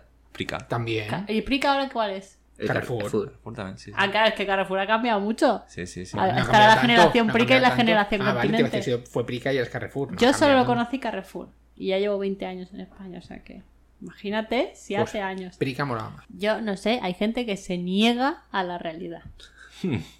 Se niega. Eso es un problema comu- comunicacional también, ¿eh? Ya. Porque te imagínate esa situación de una persona recién llegada, como era yo, que te diga, no, al continente, y es como, vale, ¿eh? ¿Y dónde está eso? ¿Dónde está? Claro, era como te pones en Google y no, no sale. O, na- o hay gente que si le preguntas a una persona joven a lo mejor no te sabe decir Claro. qué continente. Sí, porque sí. ya no existe. Es Que la es- jerga local. La jerga, las jergas, ¿eh? Pero bueno, al final ahí nos abre la pregunta. Bueno, el lenguaje, si nos sirve para entendernos, ya está bien. Y ahí entramos a las organizaciones reguladoras del lenguaje y su papel en todo esto. Eh, es evidente que estas organizaciones tienen que adaptarse a cómo el lenguaje evolucione. Pero de vez en cuando podemos encontrar límites, ¿no? O sea, últimamente hemos visto que en concreto la RAE no tiene límite. La RAE no existe, yo creo ya. La RAE son La RAE ha hecho F sobre todo lo que le han pedido. Así te lo digo. Tal cual, ¿eh? O sea, ahí tenemos ejemplos bastante, bastante concretos. Sí. Sí. A ver, mi postura respecto a la posición de la RAE es que, claro, tienes que adaptarte a la. Y yo estoy muy de acuerdo en, por ejemplo, si hay una palabra eh, que es un anglicismo, pero que se utiliza mucho en castellano, pues oye, pues castellanízalo. Me sigue chocando un mogollón ver whisky con G y con diéresis O tweet. o tweet, tal cual, pero bueno, lo entiendo, le puedo ver una lógica, pues lo estás adaptando a la grafía española, vale. Pero lo que no estoy de acuerdo es que algo que es incorrecto, no es que sea un anglicismo es- o que viene de otro idioma, tal, es algo incorrecto. Ya era una incorrección cuando lo, cuando lo decía. Cambio el diccionario para que pase a ser correcto. Claro, pero se ha generalizado tanto que al Pero final ¿dónde se ha adaptarse. generalizado? ¿En Belén Esteban? Porque toda la gente que dice Puede croqueta o ser. graviela, ¿sabes? Pues me- me- a mí me come el alma cuando escucho eso. que es una garabiela ya, por curiosidad. No, no, pues Es el un nombre, nombre propio. Gabri- Gabriel, Gabriela, Ah, vale, vale, Graviela vale. y Graviel. San Graviel. biela. San Graviel. Claro, o sea, Todo lo que te pasa es que no sabes leer, o sea, no hay una correlación cerebro-boca. Igual se han dado cuenta de que les es- era difícil de pronunciar para algunas personas, tío. Yo qué sé. Mira, yo creo que aquí la RAE ha tomado mucho la postura de el cliente siempre tiene la razón. ¿no? O me la suda todo. También Pero entonces no estás ver. protegiendo o manteniendo Claro. la lengua, la estás deteriorando. Pero porque la deterioras, la estás ampliando. Perdona, hay grandes palabras que han aceptado que, que son... No está bien. O sea, sé. concreta, ¿eso es- te parece bien? ¿En qué- ¿Qué evolución es eso? Si la gente la utiliza, Claro, es que, eh, o sea, yo entiendo las dos al, partes. al ¿vale? final lo que tampoco puede hacer es hacerse rebelde, en plan, por mis huevos que no la vais a usar. O sea, eh, entiendo lo que dices, ¿no? Y estoy en parte de acuerdo. Pero claro, si nos ponemos en ese extremo, tendríamos que seguir hablando latín. No, eh, yo no te estoy diciendo que tiene que ser exactamente como es ahora. Evoluciona. Pero evoluciona en lo que se puede evolu- evolucionar. Por ejemplo, eh, no sé si se ha aceptado ya o qué, porque acabo de pensar en esto. Pero el- los dos signos de interrogación y exclamación, Mm. yo a día de hoy me cuesta mucho poner los dos porque lo noto hasta raro. Mm. Poco solo el del final. Pero más Pues- te vale hacerlo si no es incorrecto. Pero es, eso sí que me parece evolución. Tú imagínate que estás leyendo un texto Mm. Que no habéis leído nunca, lo estás leyendo en voz alta. Te será más útil saber Sí, cuándo sí. va a empezar una pregunta Sí, sí. que no enterarte después de 20 palabras. Sí, ya, pero bueno, utilidad. ahí es que también estáis eh, poniendo casos en el que en el inglés la propia sintaxis de la pregunta es completamente distinta. Entonces, Y- y en castellano- tienes otros indicadores de pregunta. No neces en castellano tú puedes tener la misma oración. Sí. con signos de pregunta y sin ella y con un significado completamente distinto. Yo, hay, otro, hay otro ejemplo de esto que es, por ejemplo, almóndiga. ¿Por qué? ¿Por qué me aceptas almóndiga? Si es albóndiga de toda la vida. Yo me mantengo mi postura. Cuando es eh, adoptar una palabra para lo que no lo teníamos, me parece fenomenal eh, incorporarla en el lenguaje. Pero regularizar, o sea, hacer correcto algo que siempre ha sido un error, no lo entiendo. Ya. No lo entiendo. ¿Y cómo, lo- ¿Y cómo haces que la gente deje de utilizarla? Ya, ya morirá. La, la postura con la que lo veo yo es un poco la contraria. Yo creo que si nos ponemos en el lugar, imagínate, una persona de eh, fuera de España, un sueco, que viene a vivir a España, ¿vale? Y de repente se va a un restaurante y ve escrito concreta y dice, ¿qué será eso? Voy a ver si me lo puedo pedir. Lo busca y no está en ningún sitio. Fracasa. Sin embargo, si hay una... ¡Pum!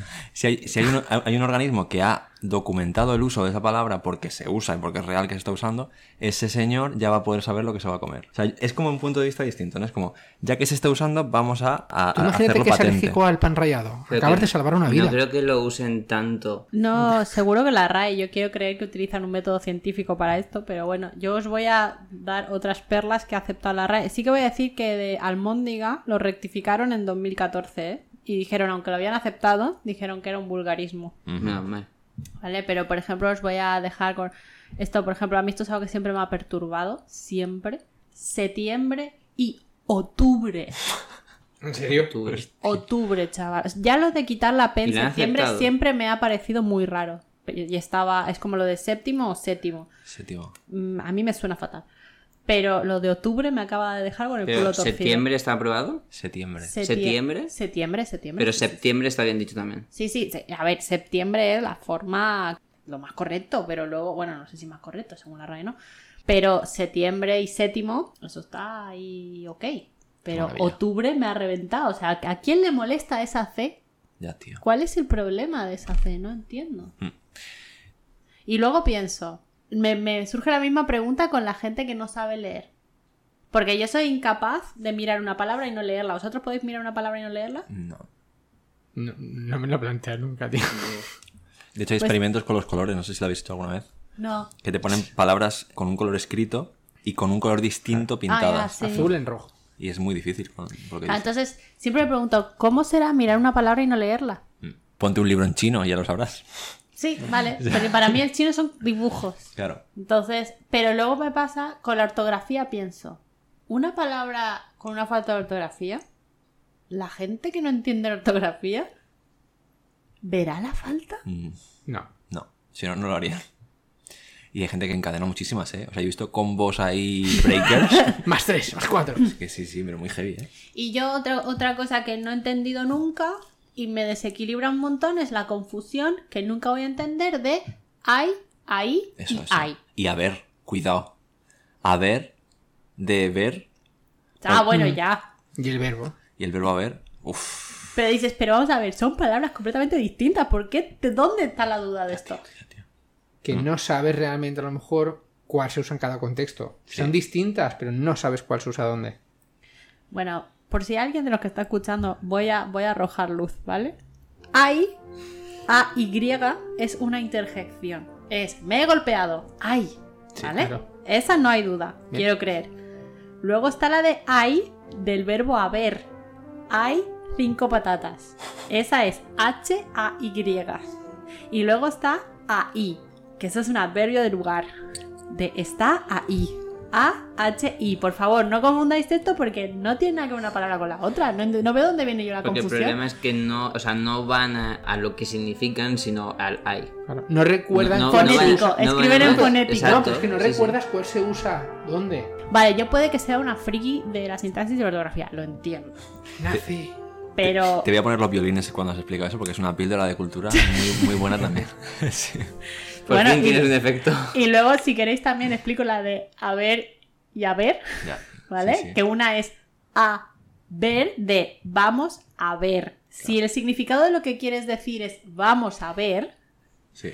entonces eso se escribe a espacio ver, del verbo ver. Y luego, si tú quieres decir del verbo haber, eso es H-A-B-E-R. Ujú. Todo junto. Es que de verdad, lo explico, pero no me cabe en la cabeza como alguien no lo puede entender. Me cuesta mucho. Ya, normal. Sí, sí. Soy, y, y- y estoy trabajando en esto porque esto de la sinceridad brutal con la ortografía es un problema Es social. un problema. Sí, sí, sí, totalmente. pero es que yo me he dado cuenta de que si no lo digo es peor para ellos. Mm. A largo plazo. Lo tienes que decir en privado. Hombre, claro. Bueno, depende. Es que me la imagino después de una reunión y dice, oye, perdona, mira, venga. A ver, silencio, por favor. Perdona, acabas de decir. Pero bueno, no, pero es un dilema, ¿eh? ¿Corregir o no corregir? Es que depende. Por ejemplo, en un grupo de WhatsApp queda feo. Corregir siempre, pero en privado, se supone, ¿no? Sí, en privado, ¿no? Hombre, siempre hay una forma muy sutil, que es la de repetir lo que han dicho Pum. bien escrito. O sea, vale, cuando me... ¡Ah! He entendido bien si digo que.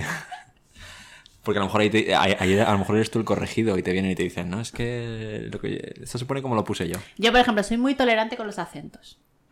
Ahí sí que so- soy tolerante porque entiendo que, bueno, en un WhatsApp, tal, pues tampoco te vas a poner a acentuar todo. Vale. También Yo lo hago así. Si lo dices por mí, También no acentúa pienso- en WhatsApp. También, no, o sea, lo entiendo, ¿eh? Y puedo entender que, bueno, no lo haces. Eres Google, en plan, ¿quiso usted decir...? Pues mira, esto también se, se habla un poco de ello en el libro. Vuelvo un poco a conectar. A tu Hablar de libro. mi libro. Pero cuando explica un poco la, la- la evolución del lenguaje, ¿no? Dice de qué manera eh, nosotros lo creamos un poco como esclavo del ser humano para almacenar nuestros datos que no nos cabían en la cabeza, ¿no? Y nos hemos convertido nosotros de nuevo, como con el trigo, en esclavos del lenguaje, muchas veces, ¿no? Con lenguajes que hemos ido creando que no funcionan como nosotros. Por ejemplo, el, el lenguaje de las máquinas hoy en día, lo que decíais, ¿no? El lenguaje que se usaba para escribir SMS, estábamos subyugándonos un poco a cómo es el dispositivo y modulábamos nuestro lenguaje a eso. Hoy en día con los asistentes, o sea, hablamos de una manera distinta para que nos entienda la máquina. Sí. O sea, la- la- Claro, Es que me, me río porque muchas veces O sea, no lo puedo decir lo más alto porque si no se enciende. Y la de la gente también se encenderá. Eh. Esto me pasa con la serie esta Mr. Robot. Sí. Ah, sí. Me pasa todo el rato. Que la protagonista habla con su aparato. Bueno, pues eh, Vale. yo, yo me comunico bien con ella. Porque entiendo que hay una sintaxis muy clara. Claro. Y es, empiezas por su nombre para activarla y luego le dices lo que quieres. Mm. Pero es que esto me hace mucha gracia porque Pepe no, no... Él habla pues como si estuviera hablando conmigo. Y entonces empieza, quiero que enciendas la luz. Alexa. Y es como, eh, no... Y entonces ella le dice, ¿qué quieres que haga? Es como, Ya te lo he te dicho. he dicho que quiero... Claro, entonces empiezan en un bucle, ¿sabes? O que, sea, que no acaba. Porque dice el nombre al, al final. Claro, claro, y tú Ya. primero tienes que decir, es su sintaxis. O sea, y, y no sé, es que no me lo planteo. Es como cuando aprendo inglés o aprendo o cualquier otro idioma, te dicen, vale, la pregunta empieza por what. Y si empieza por what, pues no digo toda la pregunta y al final digo what. Vamos a ver, es muy claro, ¿no? Sí, sí, sí. sí. Pero luego dentro, del, dentro de la frase tiene mogollón de formas de decirlo. Se me ocurre un ejemplo muy claro de mi madre que lo usa como temporizador, ¿vale? Sí. Y yo le digo, pitipim, pon un temporizador de 8 minutos.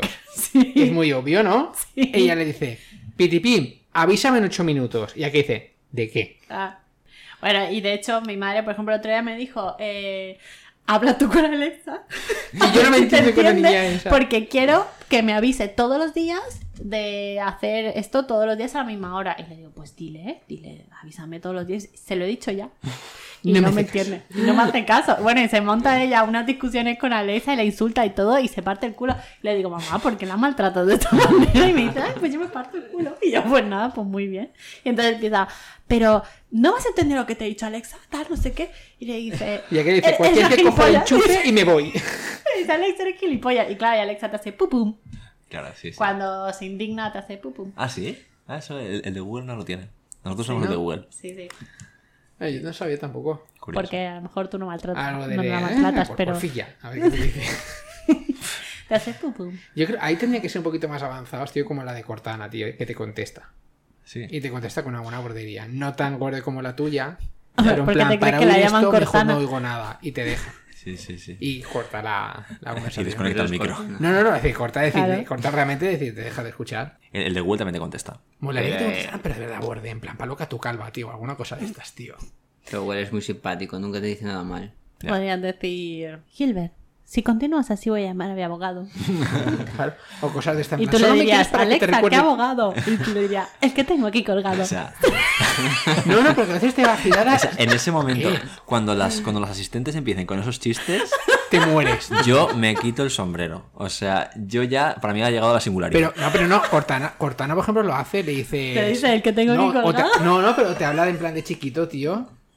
En plan, dices, eh, Cortana, no puedo. Y aquí dice, no puedo. No, te muy chiquito, que sí, que Pero, escúchame, Cortana no es de La de Windows. Microsoft. Uy, Sí. ah, pero es que eso porque te entiende porque está en tus venas. Una mierda. Por los microchips de las vacunas y el 5G. Ah, No, no, pero, o sea, ¿me estás diciendo que tú hablas con Cortana? Alguna vez. ¿En, pri- en privado. privado? ¿Le pones los cuernos a la otra? No, que va. Tú... ¿Te has dado cuenta que son todo chicas? ¿Realmente no? No, el, el de Google lo puedes cambiar. Bueno, por defecto, quiero decir. Sí, por defecto sí. Pues es un heteropatriarcado Sí, sí, congénito.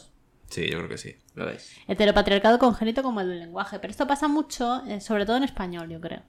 Mm. O sea, no sé si os habéis fijado que tenemos palabras que hacen alusión realmente al género femenino de, Sí, la, de la explícitamente. mujer en sí y que siempre tienen connotaciones negativas, mientras que la misma palabra en masculino es todo lo contrario. Mm. Por ejemplo, zorro y zorra. Ya. O sea, un zorro normalmente es un hombre que es como muy sagaz, muy, Inteligente. muy inteligente, muy hábil. Mm, Y una zorra que es Una mujer avispada. claro, de vida alegre. La palabra coñazo, Mm. que es como algo, joder, vaya coñazo, y dices, vaya, vaya tostón o vaya aburrimiento o vaya tal. Y sin embargo, si algo es la polla, es, ya lo has dicho. claro, es lo contrario, es algo muy positivo. La polla o cojonudo. Eso es. Claro, esto si tenemos oyentes de otros sitios, de Latinoamérica, por ejemplo, porque no sé, me dice, me dice la dirección provisional que tenemos eh, oyentes de México, has dicho. México y Colombia. México y. Colombia. No me lo puedo creer. Oyentes de Colombia. Oh, me encanta. Madre mía, eso como, como el, un capítulo de la serie de Office que estamos viendo. Va de una oficina en la que el jefe es un capullo, básicamente. Ya sabéis de qué va. Ah, Y- mira, capullo se utiliza en negativo. Mira, es verdad, un capullo. El contrapunto. Pues hay un capítulo que es el Día de la Diversidad. Y el jefe, como es un capullo, se pasa todo el capítulo imitando acentos. Todo, porque él considera que eso es inclusivo. es como. Es así toda la serie. Es, una- Es un verdad. Ese es curioso porque a mí me hace mucha gracia hablar en, en colombiano, pero no lo hago en plan despectivo, al contrario, porque me hace gracia y, Hmm. y me... Pero sí que debo reconocer que que imiten el acento argentino siempre me ha repateado un montón. Sí. Y porque además que la gente lo hace mal. O sea, si lo hicieran bien, no me importaría. O sea, pero es que no le ponen intención de que salga bien. A lo mejor los colombianos opinan lo mismo de ti. Lo dudo mucho porque es una técnica muy depurada ¿eh? de, de muchas telenovelas. Ya. Tú cuando estuviste ahí en, en Latinoamérica te chocó mucho cómo imitaban también el acento español desde allí, ¿no? Sí, era bueno, más o menos era imitar a- haciendo mucha énfasis en las Cs. Enlaces, claro, es que es lo más. Y cuesta de pillar, ¿eh? Yo no entendía cuándo pronunciabais Z y cuándo no. No, ellos tampoco cuando lo imitaban porque las S las hacían Cs claro, también. claro, A porque. lo mejor decían especial. ¿sabes? Justo. Me intentaban hacer el acento español y decían especial. Claro. es- es- esa es una S. Claro, Eso sí. claro, es que eso, bueno, incluso dentro de España también hay dudas a veces. Pero no, yo no lo entendía porque allí la C no, no, no se pronuncia como Z ni te lo enseñan que eso puede ser así. En cambio, la Z, la, la letra Z, tenemos claro que se pronuncia como una Z.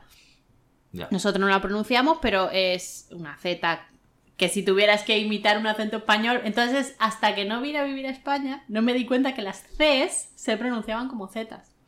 Y eso Pero sí que escribes C. sí. Pero Yo es que conozco mucha gente de- eh, que lo que hace es las Cs. A lo mejor a veces es porque se, se han despistado, pero las Cs me las hacían S también. Bueno, yo reconozco que en ortografía mi kriptonita son las S y las Cs. Ujú. Sí, sí. Y cuesta de, de aprender. Sí, y el inglés ya ni te cuento. O sea, en el inglés, Sí.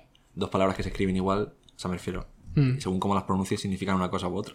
Hay, hay sonidos que me encantan, que jamás en la vida conseguiré reproducir, no en inglés, sino, por ejemplo, en francés, la típica de poisson y poisson. Que eso también pasa en valenciano, que es la S sorda y la S sonora. Es como, no sé qué mierda me estás diciendo, yo lo escucho exactamente igual. Y esa es peligrosa porque es. Sí, es- sí, Una de justo. ellas es veneno. ¿no? Exacto. O sea que- Y a mí, por ejemplo, yo el valenciano lo puedo hablar, pero no me pidas esos matices de pronunciación porque Claro. no, jamás he conseguido hacerlo. Eh, Yo en, en francés, la primera palabra que me aprendí fue l'édition, que significa la cuenta. Pero fíjate, con la cuenta pasa una cosa súper curiosa y es que hay un lenguaje universal no verbal. O sea, El de la manito. la manita, así la manita como, como medio muerta. Como escribiendo. Siempre he dicho que me gustaría que existiera eso con muchas más cosas. Existe con insultos. Claro, el fuck you es El universal. fuck you también es universal. Bueno, yo creo que el, en la lengua de signos hay idiomas también. Sí. Yo esto no lo sabía, pensaba que era universal, pero hay idiomas. Hay Esto se puede acercar un poco más. Sí, sí. Y de hecho, cuando lo investigas, al principio, pues cuando ves a alguien eh, hablar en lengua de signos, te parece que, o sea, no entiendes una mierda, pero luego si te pones a ver los signos, Tiene muchos, sus signos tienen sentido. Pli- Salvo que haya una palabra que no, que no tengan un símbolo concreto, entonces ya la deletrean. Sí, sí. Pero normalmente sí que tienen signos para las cosas y son muy lógicos, Sí, son eso es- descriptivos. Eso es muy bueno, o sea, es decir, se conecta más con la realidad, Mm. es menos abstracto, podríamos decir. Y eso pasa, por ejemplo, también con, eh, con el japonés, pasa Mm. un poco también. Que son formas más que... Claro, las formas del japonés, por ejemplo, de la manera que se escribe árbol, tú escribes árbol en japonés, y si luego quieres escribir bosque, es, Conjunto de... es el, sí- el símbolo del árbol repetido tres veces. Y dices, gracias. ¿Sabes? Es como, me y si quieres hacer un bosque, la hostia de grande, que pones seis árboles. No, ya es bosque, acabas ahí, haces tres y ya está. ¿Y, si- y si quieres hacer el bosque de los suicidios? Pues, pues eso eh, pasa, por ejemplo, también con cosas como en el inglés sucede un poco que se juntan palabras para formar nuevas, ¿no? Por ejemplo, eh, fuego y hombre, fireman, ¿no? Sí, hay algunas palabras que nos han roto la cabeza. está exacto. claro. Y en japonés pasa igual. A lo mejor hay un símbolo para fuego y otro símbolo para hombre y cuando los pones juntos, de una forma específica, Magia. ¡chan! se convirtió en. Sí, realmente a mí hay una cosa del español que me encanta, que es lo que yo llamo neogénesis léxica. ¡Pum! ¿Ciclogénesis? No. ¿Cómo os habéis quedado? Neogénesis léxica, que es crear palabras. O sea, tenemos herramientas para crear palabras. Sí, sí, sí. La típica de que yo lo hago un montón, o sea, lo hacemos de coña, siempre que estamos la típica de que te dicen dos palabras y creas una Ah. para hacer un chiste. Eso en, en inglés no, No sé. no lo he visto tanto, o sea, no se hace tanto. Mm. En cambio, el español me parece súper rico para eso y, y gracioso, y nos entendemos entre nosotros. Sí, sí, sí, sí. Pero por el otro lado, sí que es verdad que me parece que el inglés es mucho más eficiente a la hora de crear palabras nuevas de verdad, o sea, de crear Usables. usables, ¿no? Para que la gente te entienda, Concreto. que no sean errores. Ya. Conectando un poco con esta forma de cambiar el lenguaje que se ha ido llevando a cabo durante el tiempo, hemos llegado a un formato también bastante peculiar que es el de Twitter. O sea, el lenguaje en Twitter pegó un pequeño volantazo también para adaptarse a las limitaciones que, que había por ahí. Y yo creo que hoy en día hemos conseguido encontrar maneras súper originales de decir muchas cosas en tan poco espacio. Álvaro Sí. abre hilo. Por ejemplo, ¿no? Exacto. Claro. Yo con el GIF, yo podría tuitear solo GIFs y ya está. Y, me Bueno, es que es nos entenderían me- totalmente. sí. Esa es Sí, otra. sí. Hoy en día, ¿de qué manera, por ejemplo, los GIFs o los stickers o los memes o los emojis y tal? Bueno, bueno, bueno, una cosa que me enteré el otro día que casi me rompe la cabeza, que los emojis también tienen idiomas. ¿Cómo es eso? Pues que un emoji no significa lo mismo en España que en Japón. Ah, yo te iba a decir, son único, ¿eh? Da igual, no tiene idioma. Claro, bueno, ya tú sabes. Me refiero al, Al al significado. Qué bueno. La berenjena, por ejemplo. Será. Claro, tú te pones eso en la República A Dominicana ver qué te dicen, claro. o lo pones aquí en España y claro. Sí, sí. Hostia, cuidado. eso es curioso, ¿eh? ¿eh? Sí. Una La- flamenca, claro, una flamenca aquí es holgorio y alegría. ¿Qué significará en otro sitio? Ah, España. claro, Qué fuerte, sí, sí, sí. sí. Tal cual. O sea que hay que tener cuidado comunicándose. Yo creo que, eh, bueno, hay una cosa, esto que dices del lenguaje y la generación Z, XD. Ya, tía. A mí esto me encantó. O sea, yo, cuando mi hermano me dijo por primera vez XD, Hmm. ¿sabes? Dije, bueno, lo pude, lo Entender. pude extrapolar porque yo ponía XD. Pero para mí eso era solo lenguaje escrito, o sea, no se me habría ocurrido. De hecho, para mí eso no era una X y una D, Ya, es una Una cara. cara. era una cara. Y la gente abrevia porque tú ponías las Ds mayúsculas, ¿a que sí? Sí. Ahora no. Ahora es todo minúscula. Mm. Claro, entonces ya no es una cara. Sí, sí. Y luego está el LOL. O que algo es un lolazo. ¿Qué? ¿No has oído? Sí, sí, sí, dice. Rofel también. En los ¿Cuál? chats. Rofel. ¿Eso qué es? ROFL, la gente lo dice también. ¿Eres de la generación Z? No, tío, pero lo dice mogollón de No, gente, pero tío. está muy en contacto. ¿Y qué quiere decir? De que te estás partiendo la caja también. ¿Y qué tienes que poner? ROFL es running Claro, over. Me parto la caja mucho No me acuerdo. De que está rodando por el suelo. Ah, será rolling. Rolling on floor. on Rolling floor. on floor loudly. No sé. Creo que sí. O algo así. Qué heavy. Pero claro, decirlo en persona es como, tío, ya que estás Sí, aquí delante exacto. mía, ríete. O sea, Ya. quiero decir, no me digas lol. Bueno, pero Revolcándose esto. de risa. Pero sí, es- que son códigos también, ¿no? Bueno, pero ojito con lo de si estás aquí delante, ríete. Porque que levante la mano el que no haya puesto jajaja y no se le haya movido un pelo. No, yo. yo No, no hay un jajaja sincero. Bueno, eso es el postureo. Pero eso también es muy, muy curioso lo del lenguaje escrito Ujú. Que quiere representar la verbalidad. Mm. Claro, porque tú cuando te escriben un WhatsApp demasiado correcto, también es que ah, no- vosotros no habéis escrito WhatsApps muy correctos y lo habéis reescrito para que no parezca tan Sí, correcto. con un jaja, por ejemplo. Sí. O sea, el, el jaja, yo ya, para mí es una partícula de rebajar la seriedad. No, y, Más ta- que- y también para finalizar conversación. Es decir, mandan un WhatsApp, nadie contesta y por lo menos le pones un jaja como, ok, lo he visto. Sí. Me he leído y ya está. Y luego está, pues tiene siempre el amigo que se ríe en inglés, como Álvaro, que se ríe en inglés en los WhatsApp, con H. Depende, porque a veces. es que claro, eh, yo, yo tengo el teclado este de swipe, de, Sí. de línea, Sí. que vas haciendo líneas. Claro, cuéntame más. Claro, la H está al lado de la J Entonces, y una cosa lleva a la otra. Tengo los dos, o sea, le doy a un botoncito y cambia al teclado inglés o al español, para cuando hablo en trabajo o cuando hablo en tal. Y cuando lo dejo puesto el de inglés, pues esa línea de jajajaja me pone en jajajaja. Es que es curioso, ¿no? Porque sabemos, todos sabemos que un jajajaja es jajajaja. Ya. Pero cuando te lo ponen con H, yo, yo te imagino con la manito aquí, ¿sabes? Como lo. Pero es que, claro, en, en inglés, o con gente con la que yo he llegado a chatear en inglés y se me ha escapado la J, han dicho, pero, ¿qué es esto? Una J, what? Y se me han partido el culo de porque dices ya, ya, ya, ya, ya, ya, ya. En audio, o sea, en voz. Hay un vídeo de Videopatadas, no sé si conocéis ese canal. Sí. Hacen parodias y vídeos de humor. Y una era de si WhatsApp fuera en la vida real. Y había una que era estaban allí eh, contándose chistes y de repente hace uno Hostia, en TikTok, en pasa cuando lo escribo. tío. Yo vi, yo vi un meme que salía, porque claro, muchas veces tú haces eh, el jajaja y a veces te queda un jajaja bien, normativo, y otras veces te queda un jajaja disfuncional por todos los lados. A lo mejor con dos Jotas, tres As O un jajajaja. claro o, o un jajajaj. También, que eso me, me intriga a mí mucho Bueno, los jajajaj. al menos para mí, en mi, en mi pseudo idioma, un jajaja de muchas jotas, así, es que realmente me estoy riendo mucho. Amiga, Sí, claro, es porque que, no estás atento. Claro, casi plan, ¡ah! Me estoy partiendo el o culo. sea, es que no me da ni para, ni para atinar. Claro. Claro, claro. Pues hay uno muy bonito que es el jajajak. que acaba en K. Porque, porque la K está al lado de la J también. Sí, sí. Entonces hay, hay gente que ja- jajaja ka, ka, ka. Y entonces había un meme que salía eso y un señor atragantándose, muriéndose, ¿no? Como diciendo, si alguien te envía esto, llama a la ambulancia, ¿no? Está, se está atragantando. Y O el sea que- jajaja en mayúscula ya es como el jajaja con muchas jotas. Es Claro, pero tú, tú fíjate cuántos matices tiene un jaja, ¿eh? Sí, sí, no, no. O sea, podríamos concluir que hay un metalenguaje de jajas. Sí, sí, el jaja. ¿Y si te GG? claro, Es cuidado. como...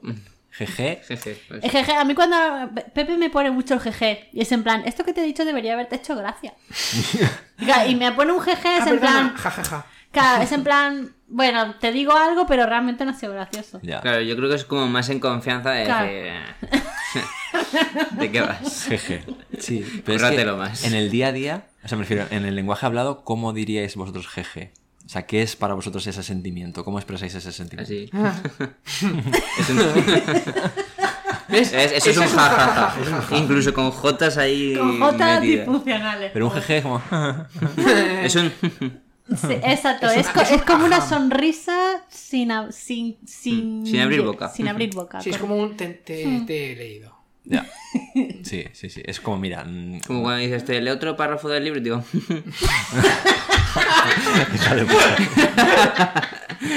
Ahí me estás diciendo jeje, ¿no? es un jeje. Vale, vale, vale. No, ahí es un am. Sí. Pero hay un ¿Y un jeje pícaro qué?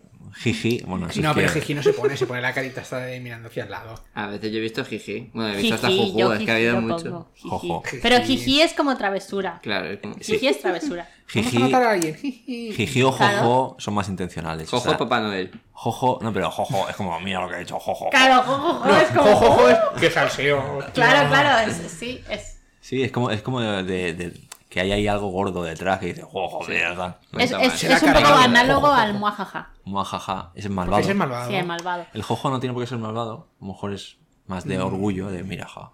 No, pero jo, jo, jo, es como. Jojojo es como de interés, ¿no? De, de salseo. Y a lo mejor el jujuju es como de maldad. Como el Uy, al mojajaja. jujuju no he llegado Yo yo, ¿eh? Yo he visto, es que lo he visto con todas las vocales. Y el jae, jae, jae, que a veces pone la gente. Pero el jae, jae, jae es como eso. Eso hacer gárgaras. El jae, jae, Eh, jae. eso suena un poco a latín, ¿no? Jae, jae. Eh, Jae, jae, jaum. Jae, ja, ja.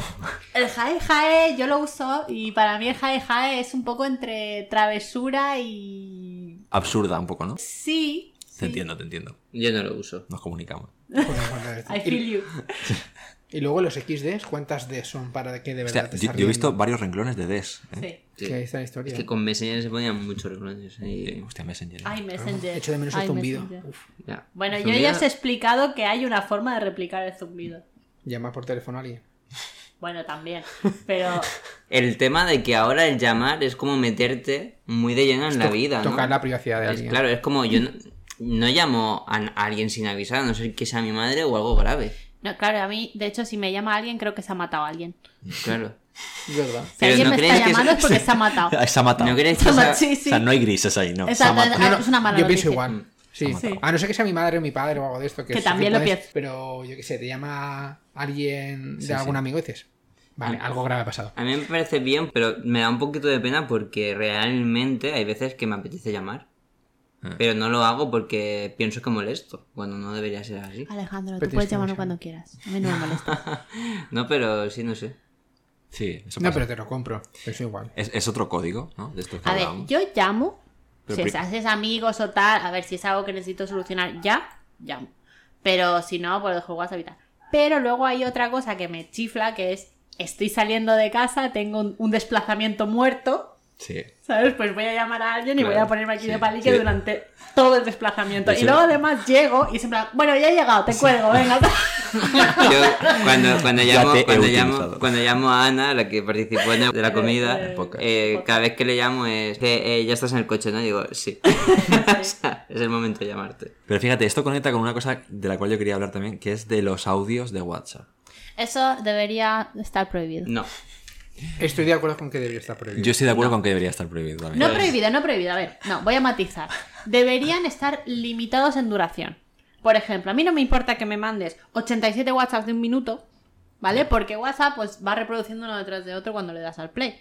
Pero lo que no quiero es estar durante 87 minutos con el teléfono así Ya, hasta que a ti te dé por terminar de divagar. nos ha pasado. Eso sí que estoy contigo, pero bueno, mm, yo sí que estoy muy a favor de los audios, o sea, me parece que dan la sal al WhatsApp. Es decir, está muy bien, pero cuando tú hablas por WhatsApp, lo estábamos hablando antes, que es muy serio y tienes que usar emoticonos o muchos jajas cuando realmente no te estás riendo.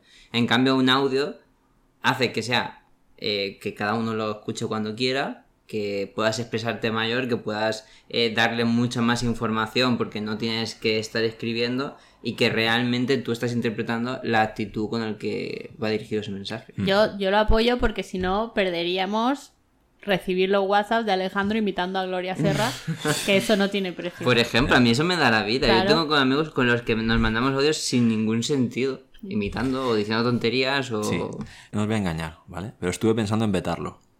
Pero no lo voy a vetar. No te lo aceptaría. Claro, este estaría veto, veto vetado. Pero hay dos situaciones en las que no lo soporto. Mm, Bueno, depende, a lo mejor hay otra segunda.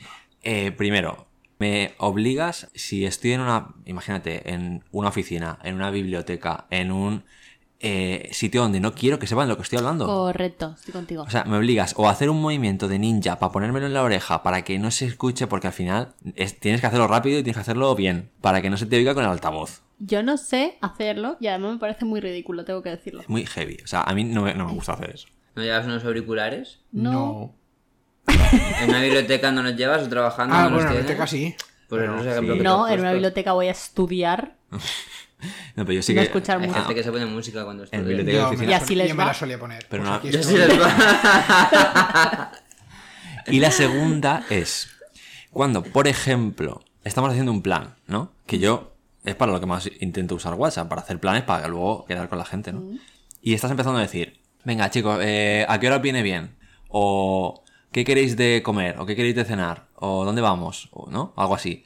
O sea, cuando tú me vas a enviar datos relevantes para yo tomar decisiones o tal, y yo- a lo mejor tengo que recuperarlos después. Lo que quieres es que te manden texto para poder tratar estos datos. Exacto. Para poder pasearlo. Para poder- para poder pasear.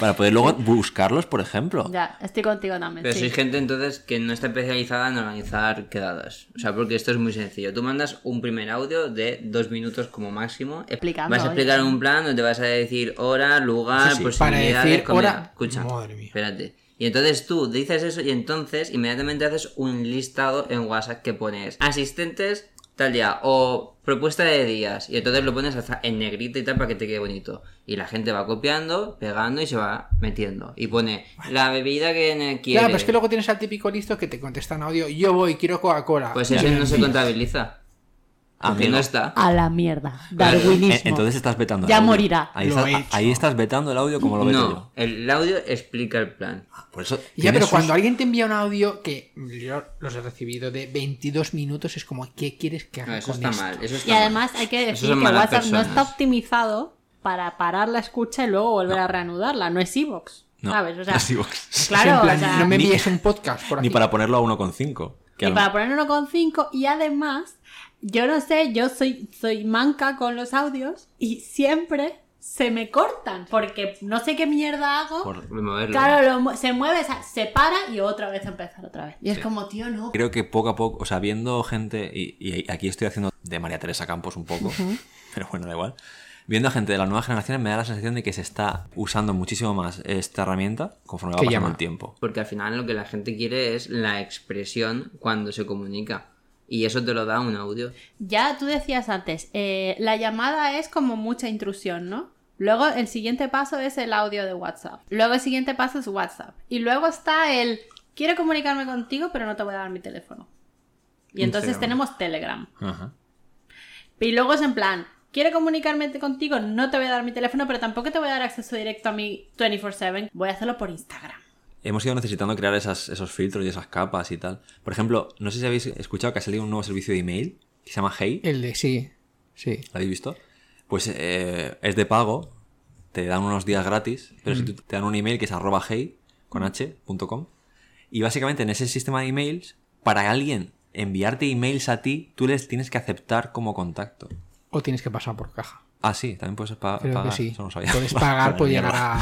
Como el email de. LinkedIn. Hay otra, otro tema súper interesante del lenguaje y es cómo eh, metemos cosas de las de la tele o de las series que vemos en nuestro lenguaje habitual.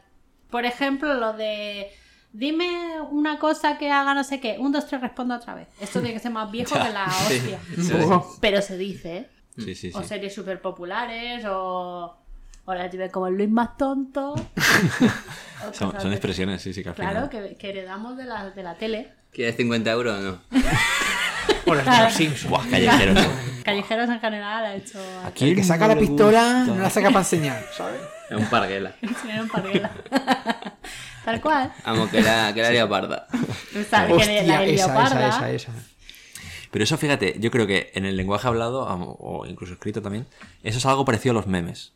Es decir, es como una referencia a una escena graciosa o a un momento gracioso que tú le pones en o- lo pones en otro contexto. ¿no? Es como un meme. Ujú. Al final los memes son eso, es decir, tú coges pues una escena de una película, un fotograma de un documental o lo que sea, que, o, o una cara de una persona que le hicieron una foto y le pones un bocadillo y ya estás ¿no? creando ahí un... Que eso, contexto. eso lo hacía mi madre con los álbumes de fotos cuando yo tenía 5 años. Ya no se lleva. Sí. Te hacía stories ahí con eso. Hacía stories. Antes se llevaba un montón menos allí. Y mi madre, me acuerdo que sus, eh, claro, se revelaban las fotos en papel. Mm, Para claro la que- generación Z que no lo sepa, se- todas las Claro. fotos que te sacabas, tú no las veías como había salido hasta que no te la imprimían.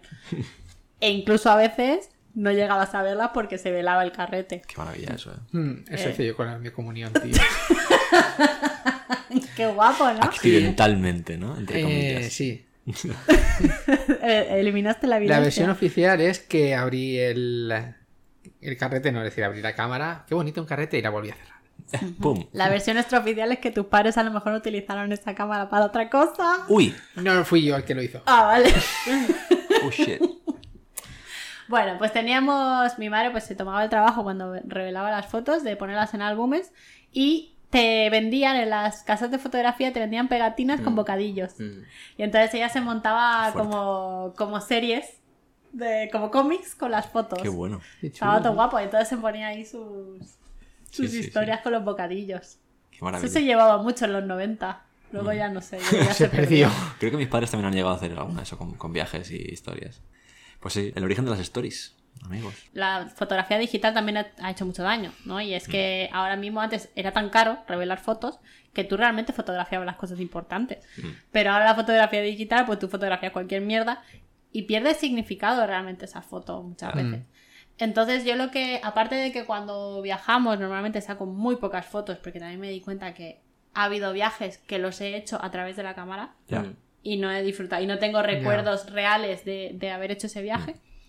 Eh, y que luego hay fotos que no me dicen absolutamente nada porque tampoco me acuerdo de qué era. Entonces hubo un tiempo, y de hecho ahora también lo hago bastante, que decidí adoptar un código en mis fotos. Y es que salgo yo con la expresión facial ¡Ostras! o De lo que de sientes. lo que, pue- de lo que siento en ese momento, de lo que me representa ¿Qué eso. dices? Qué bueno. Claro, entonces en plan, me saco una foto en plan, me parece guay, o en plan, haciendo con el pulgar, o si estoy probando algo, que me acuerdo que tenía una foto de un, de un zumo o no sé qué estaba tomando, Que está asqueroso, y, y- y salgo en plan con una cara de asco que me muero para acordarme Es buena esa, ¿eh? que eso era una mierda pinchar un palo que estaba comiendo. Sí. Sí, sí. Son Hombre, no como mal. mensajes pensado, para yo del futuro. No vuelvas a pedir este zumo. Exacto. Vale. Sí, sí, sí. Yo en los viajes intento también hacer fotos de dos tipos. Intento no hacer una foto que puede ser una postal, porque digo, es que para esto me cojo una postal. O me la miro en Google Images. Claro. ¿no? Pongo Notre Dame y seguro que alguien ha hecho una foto mejor que la que he hecho yo. Entonces intento o bien que salga yo o que salga alguna persona. O La excepción a eso es a lo mejor puntos de vista o encuadres que yo considero que pueden ser originales. En plan de, ay, pues mira qué forma hace esto con esto, tal, voy a hacerle aquí una foto porque me mola. Sí, partamos del punto de que yo tengo cero talento para la fotografía. Si alguien tiene talento para hacer fotografías bonitas, oye, pues claro, hazte una foto de un paisaje. Ya. Yo es que no sé hacer buenas fotos. Se ha olvidado de su tercer Ojo. gremio de fotos, Ah. que son todo lo que te comas en Ah, ese bueno, viaje. ya, claro. Es decir, ¿Vale? aunque sea un plato de pulpo. Para mí los viajes tienen sentido en base a, muchas veces en base a la comida. Sí, sí, te entiendo. Y es lo que más me, me va a expresar de ese lugar y lo que más me va a recordar. Seguramente la comida. Es que ya- yo ya os digo, cuando viajo me vuelvo muy loco. Que por cierto, Alejandro, ¿podrías expresar, hablando de comida, qué piensas de las peras al Oporto? Las he probado porque llegaron a mi casa. Gracias a tu generosidad de hacerlas y enviármelas. Realmente generosidad de Pepe, que dijo, guárdale unas peras Alejandro. Ah, mira, es verdad. Sí, no yo. Y he decidido suprimir Oh, aquel veto porque están muy buenas y darle una segunda oportunidad al vino de Oporto enfocándolo bien para lo que se Lo creó. que es, claro. para Pero postre. entonces nosotros incumplimos un veto. No. No, porque Alejandro lo, lo- se esperaba a consolidar el veto a probar las peras Sí. Vale, vale. 100%. Pero bueno, pues sí, si queréis podemos pasar a la, a la última sección ya directamente. Yo creo que hemos... Hemos, cu- hemos cubierto, Tratado. señor director, todos los puntos que quería usted tratar hoy. Sí, sí, sí. Casi todos, pero sí, yo ¿Te creo ha que quedado hemos- algo? Puedes decirlo, ¿eh? No pasa nada, ya que En estamos total. No, yo creo que más o menos hemos ido por, por todos lados. Hay, un, hay una, un apartado que tenía por ahí que es bastante complejo, que yo creo que incluso lo podemos tratar en otro podcast, Sí, que era el lenguaje del humor, sí. y que puede encajar bastante con el de libertad de expresión, una vez más. que, es un, Tema te- que nunca quiero tratar. Por Nunca llega. que es un tema interesante que creo que nombramos en todos los capítulos. Sí, sí, que me ponéis la miel en los labios, nunca queréis tratarlo porque decís que es un tema demasiado serio. Puede ser los reyes, no sé. Para final de temporada tiene que caer.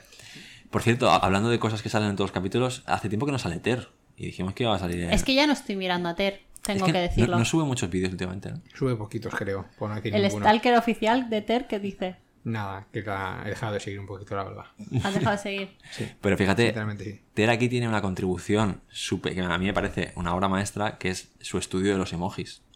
como, como el lenguaje moderno también. O sea, me, que me parece brutal. Aquí, por ejemplo, ella habla de lo que decías antes, de significados de emojis eh, que tienen, digamos, un subtexto, ¿no? Por ejemplo, eh, ella decía que el emoji del agujero, eh, de un agujero negro que hay, ella lo usa como para expresar desolación, que, que algo te hunde, ¿no? Yo no sabía ni que había un emoji de agujero negro. Es que esa chica es muy negra en general. es que el- cada vez que pienso en Ter es como, Dios mío, es que me comes el alma cada vez que la veo. Sí, Pero a mí me ¿Es tan gusta depresiva? mucho. Ella habla de su. De, Sí, sí, de lo puto de y que se equilibra que está, sí. Y me gusta esa lucha pública, o sea, que ella hace sin miedo de su, de propia mente contra sí misma y ella debate consigo misma en, Sí. en ese vídeo. Y yo creo que en parte también, y esto le sucede a, a mucha gente, ¿no? Es decir, ella se expresa de esa manera como parte de, De su performance. de su- de su performance e incluso de su terapia. Sí, decir, puede ser. Y esto, por ejemplo, se trata súper bien en un podcast que he empezado a escuchar hace poco, que por cierto os recomiendo, que está súper chulo. ¿Es de antropología también? No, no. ¿Tiene un libro? se, llama, se llama Puedo hablar. Vale. O sea, es la interjección eh, con exclamación e interrogación de cuando estás en una conversación y no te dejan en plan, ¿puedo hablar? Ok. Pues así es, es el título del podcast, ¿no? Y tratan muy bien el- este tema de, la, de los problemas psicológicos, porque se han enfrentado a, a procesos de este tipo y a- están en terapia y tal, y lo visibilizan de una manera súper honesta y súper llana. Y yo creo que es necesario ese tipo de referencias también, porque al final lo que tiene este tipo de problemas es muchas veces que no te atreves tú a sacarlo o a incluso asumirlo, y si no ves a alguien que le pasa lo mismo no te das cuenta de lo que te está pasando a ti Ya. a lo mejor. ¿no? Entonces, en parte tiene su labor, yo creo, ahí, social. Sí. Y lo que tú decías del lenguaje del humor, hay un tema que no hemos tocado tampoco, que es cómo los colectivos o determinados colectivos tienen la potestad de hacer chistes sobre ellos mismos, Mm, pero claro, si lo hacen otros, pues no, pero está feo. mm. Sí, Porque cosas que de normal, o sea, sin ningún contexto podría ser súper ofensivo, eh, luego pues en un contexto de confianza o tal, pues tiene otro significado completamente distinto.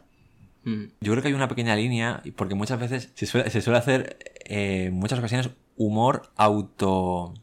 como que te auto, Autoofensivo. autoofensivo. Es decir, que te, tú, tú mismo te expones y a la gente le hace gracia, pero eso realmente es positivo. Es decir, Bueno, pero también es una forma de protegerte. Porque Mm. si haces tú el chiste, Exacto. Sí, sí. no te lo No hace lo pueden usar Es un mecanismo Claro. de defensa o incluso de superación de decir, mira, este defecto lo tengo yo, yo paso este problema, pero a día de hoy no me hace daño. cuando te dicen cuatro ojos, dices, ya, estoy súper ciego, no veo nada. Cuando Exacto. no, no me afecta lo que me estás diciendo. Claro, es como el que tiene un poco de complejo por ser gordo, pero oye, pues se hace el propio chiste de estar gordo para que no se lo digan, Claro. ¿no? Como que le quitas el poder Hmm. de herir. Mm. ya. Puede ser, puede ser.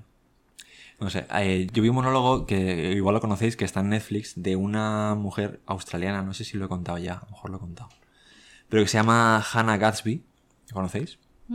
Pues es, es una mujer lesbiana que había basado su humor en eso, en los estereotipos de la homosexualidad femenina, llevándolos al extremo incluso para el absurdo y la risa. Y sacó un monólogo como que supuso una ruptura en su carrera humorística, en el cual explicaba cómo de mal le había hecho eso a ella a nivel personal y por qué había decidido cambiar y muestra maneras de llevar un humor más sano hacia ella misma y hacia el mundo para dar ejemplos más de inclusión y de, y de bien, o sea, de cosas bien, ¿no? Hombre, también es que hay que saber hacerlo. Es decir, si te estás burlando de ti de una manera ofensiva, al final no estás haciendo un trabajo ni de superación ni de nada. Es, es que, que hay algo que te molesta. Pero si tú haces una debilidad, una fortaleza, o lo haces de una manera que, que es humor, pero es inclusivo, evolucionado, que estás haciendo cultura con ello. Sí, sí. es distinto. sí. Sí, es- Complejo. evidentemente depende mucho del, del contexto en el que se, se ejecuta. Mm. Está claro. Sí. Bueno, pero lamentablemente nos hemos quedado sin tiempo. Vaya, vaya. Que Pensando- nos- entra el teledi- llega el telediario. Matías Prats aquí. No... ¿Sigue Matías Prats en el telediario? Estoy muy Sí, desconectada. seguro que sí. ¿Sí? Sí. Ah, Yo no lo sí. sé. Nada, Antena 3, los fines de semana, creo. No, Pero bueno. noticias, tío. No, no lo digo por, por, por mí, sino pensando en la persona que tenga que editar. que luego tiene aquí una cantidad de horas brutal. O sea que vamos a pasar a- al cierre, a la sección canónica de este programa que le da nombre, como ya todos sabéis. Vamos a pasar al veto con difamación de hoy. Que completamente improvisado porque no tenemos. ¿No tenéis? No, no digo que no tenemos invitado para colgarle el muerto. Bueno, pero eh, como Alejandro se ha desvetado, Ay, pues podríais haber avisado. Porque ahora mismo no sé qué vetar. ahora mismo sin, sin el oporto te quedas sin veto. Necesitas sentar aquí algo que realmente no soportes. Bueno, a ver, él tiene su veto. Uh, El Taco Bell era mío. Realmente el que debería revetar eres tú.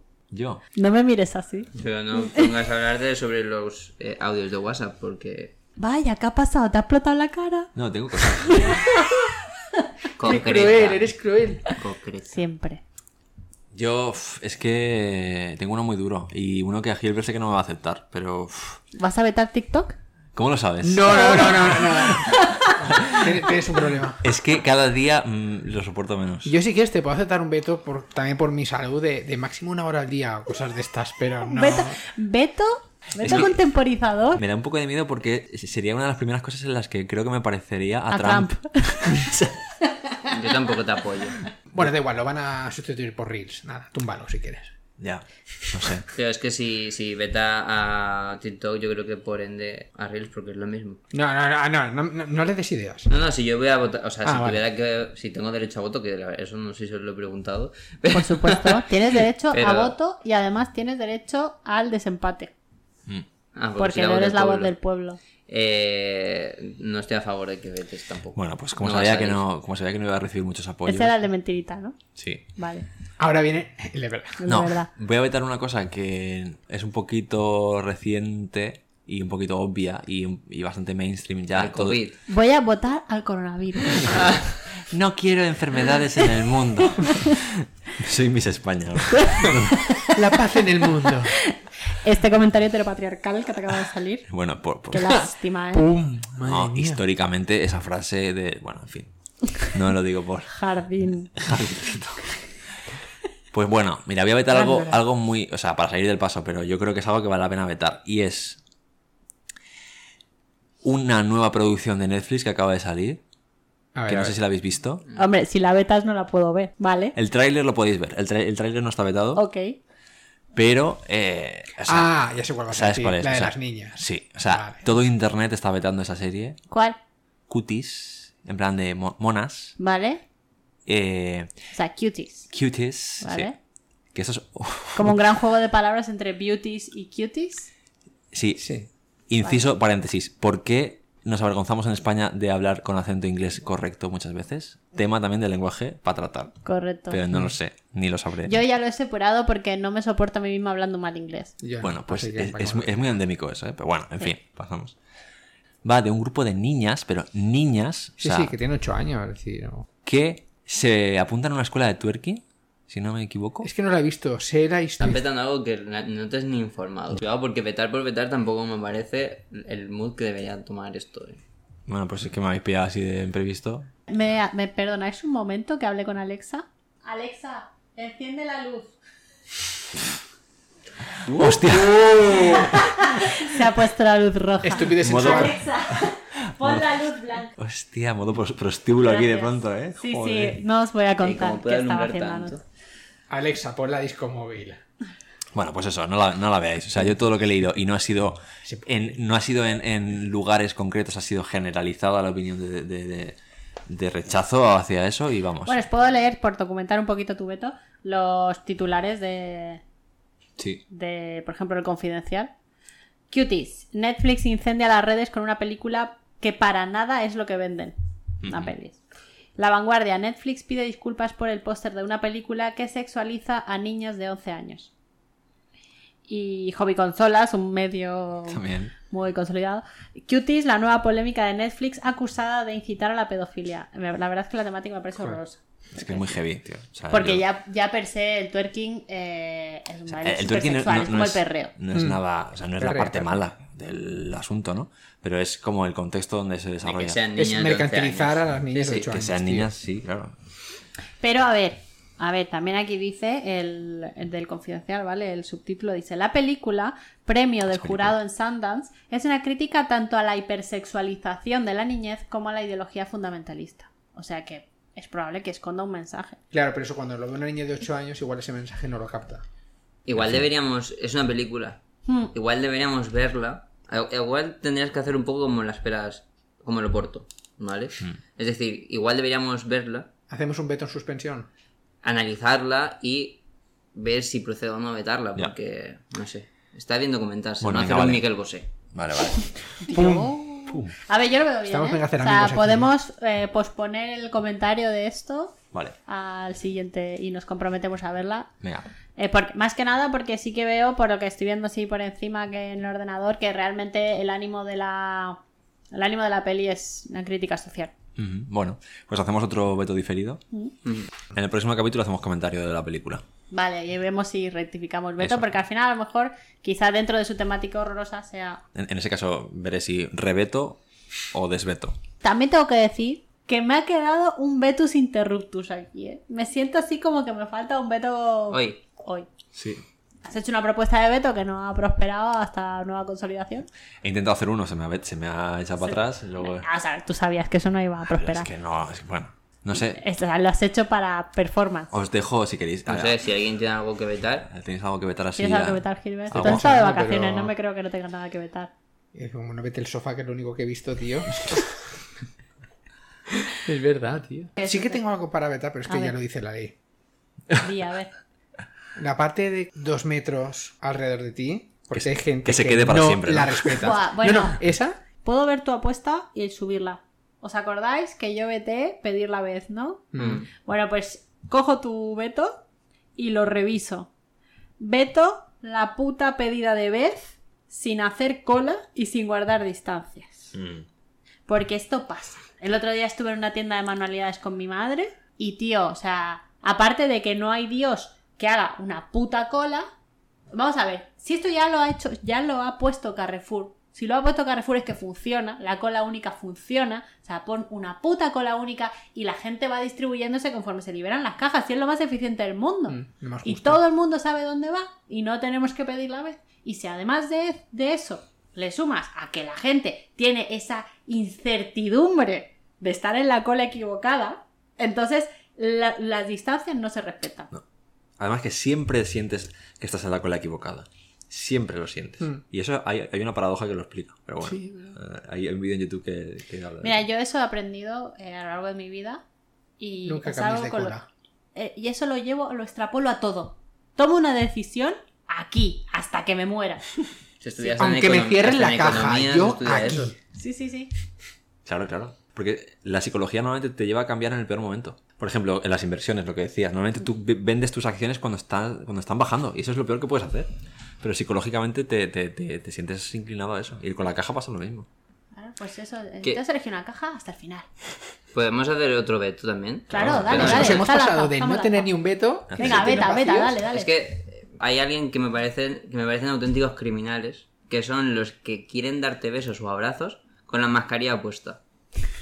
O sea, esa... Yo lo he hecho. Yo con mi madre, por ejemplo. Ya. Claro, y es como la abrazas porque es que la tengo que abrazar. Y Mm. porque, porque me apetece, pero lo haces con miedo. Mm. ¿Sabes? Y incluso ni siquiera te, te, te permites disfrutar del abrazo porque no tal. O sea, yo quiero besar y abrazar. Pero que no me vengan con una mascarilla. Tu apelo. Claro, porque me Tú protección, peor ¿no? todavía. Es decir, si yo quiero abrazarte, asumo la responsabilidad de que te abrazo a pelo. Pero no con tu mascarilla, que ha podido estar hablando con alguien que no lleva mascarilla, que ha podido dejarla en Pero un qué sitio. diferencia entonces, por ejemplo, con la ropa. A ver, yo estoy súper a favor de eliminar los besos y las dadas de mano en el entorno laboral. No hace ninguna falta. Vamos a, a adoptar la reverencia japonesa. Yo, sí. Pero bueno, porque conste en acta, el veto va hacia. Para mí es la- besar con mascarilla. Me parecen terroristas. Vale, yo, yo, yo no, no me voy a poner. No me voy a poner, tienes razón. Lo hago, pero tienes razón. ¿Creéis que llegaremos a una nueva normalidad en la que ya no usaremos mascarillas? Yo creo que sí. Sí, yo espero que sí. Con la vacuna y el 5G. Lo, lo veo. a Yo empiezo a pensar yo- que no. Yo sí. Vamos a migrar hacia otro estilo de. Bueno, a lo de mejor, a lo mejor sí que llegamos a una normalidad en la que ya no usamos mascarillas on a daily basis, o sea, Ya. todos los días. Pero para ciertas situaciones, entrar en Pero hospitales. a lo mejor, de pues este claro, a lo estilo, mejor empezamos a ser público. conscientes como, como los japoneses, de Ya. decir, estoy malo, Sí, sí. me pongo una mascarilla. Yo creo que va a haber más higiene y más distanciamiento. O sea, no vamos a ser iguales. Porque vamos a guardar un poquito más la. No, no ese afán latino que tenemos. Pero creo que sí que Pero se al va a final, las raíces siempre van a volver. Sí, No pero seguramente, por ejemplo, en restaurantes, las normas de higiene yo creo que, que se van a mantener más, porque ahora mismo, ahora mismo, aunque hay virus, es mucho más seguro en cuanto a higiene ir a los restaurantes. Ya. No tienes servilletero, no tienes salero, no tienes... O sea, se están haciendo cosas que creo, que creo y que espero que se queden. A mí me pasó una cosa que no en esta última peluquería porque era diferente, pero a la anterior a la que iba, claro, ya no pueden tener revistas en las peluquerías. Están prohibidas por Ah. todo el tema del coronavirus. Pero es que en esa peluquería tampoco había cobertura dentro. Hostia. O sea, ¿vosotros sabéis lo que es estar cuatro horas en una peluquería sin cobertura? Cuatro. Ah, el tinte. Claro, Pero te podrás llevar tu propia revista. Es que yo Pero no caí en que no había cobertura. Yo dije, ¿para qué me voy a llevar yo un libro claro. teniendo el móvil? Sí, sí, sí.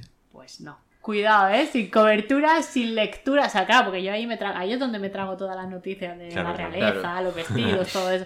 Nada, nada, nada. Sin wifi tampoco. ¿no? Pues claro, entonces te estás ahí mirando. Ahí es donde entrenas tu capacidad de concentración, la meditación. Exacto, sí, sí. De eso, eso, pues la divagación. Es horrible. La meditación es maravillosa. Esa es la parte en la que no termino de quitar las revistas de las peluquerías. No lo veo claro. Es la parte menos cómoda de la nueva normalidad. Sí, sí. Por el resto, yo hay cosas que, que en esta bien. situación, quitando la mascarilla para salir a la calle, que no lo entiendo. No que no la usemos, sino que para sitios públicos y tal, vale, pero que yo esté pasando en medio del río con mis perras y que no haya nadie Ya. y yo tener que llevar la mascarilla, pues no la entiendo. eso es para que la gente no salga de su casa, que no la Es probable. Eh, pero aparte, sobre todo porque luego yo, claro, dices, ¿cuál es el límite de estar haciendo deporte? Porque yo te prometo que con mis perras ando muy rápido Ya. y me ahogo con la Sí, sí. mascarilla. Sí, Y luego eh, pasa el que va trotando y puede ir sin mascarilla. Ahí abrió una puerta Mariano Rajoy con su deporte de andar rápido. Claro. Nos enseñó Depende un poco. del calzado que lleves. Si vas, ¿Ah, con, sí? si vas con zapatillas, Y mallas. Todo depende de la es equipación. deporte. Aunque estés fumando en mitad de la calle. O sea que si salgo en vaqueros no puedo ir sin mascarilla No, bien. alegando que es deporte. Ya está. Entiendo. Hay muchas lagunas. Muy bien. Es una despedida larga, ¿eh? Sí, Se sí. puede ¿Sí om- ves? Omitir, omitir Es una despedida. despedida de estas de replanillo, tío. Totalmente. ¿Nos sentamos o nos vamos? Nos sentamos o nos vamos. Lo veo fenomenal. Yo estoy, yo estoy dándole al ascensor ya y esto Esta semana. Eso es culpa del director. Director, dimisión. Hombre, el director debería de pensar más en el que edita luego, la verdad. Pues, y gestionar los tiempos de lo que cada cosa tiene que durar. Sí, pero mi manera de dirigir es dejar. Freestyle. Sí, que abrir la juego, gente hable. abrir no juego. interrumpir como la anterior. A, a la anterior. A, ¡Ay, la anterior! a Y cerramos el episodio del lenguaje. Todo a la mierda. Hasta luego. Adiós. Maravilloso. Pues nada, eh, nos vemos en la siguiente episodio. Episodio. Eso, hasta luego. Un abrazo a todos y nada, muchas gracias por oírnos. Si habéis llegado al final, no pongáis jaja. Dale al like y suscríbete. Su- su- suscríbete. Y Dale al like si quieres. No sé de qué estáis. vuelve, te echo de menos. No. Es verdad. Pues nada, un abrizo, amigos, amigas y amigas. Adiós. Adiós.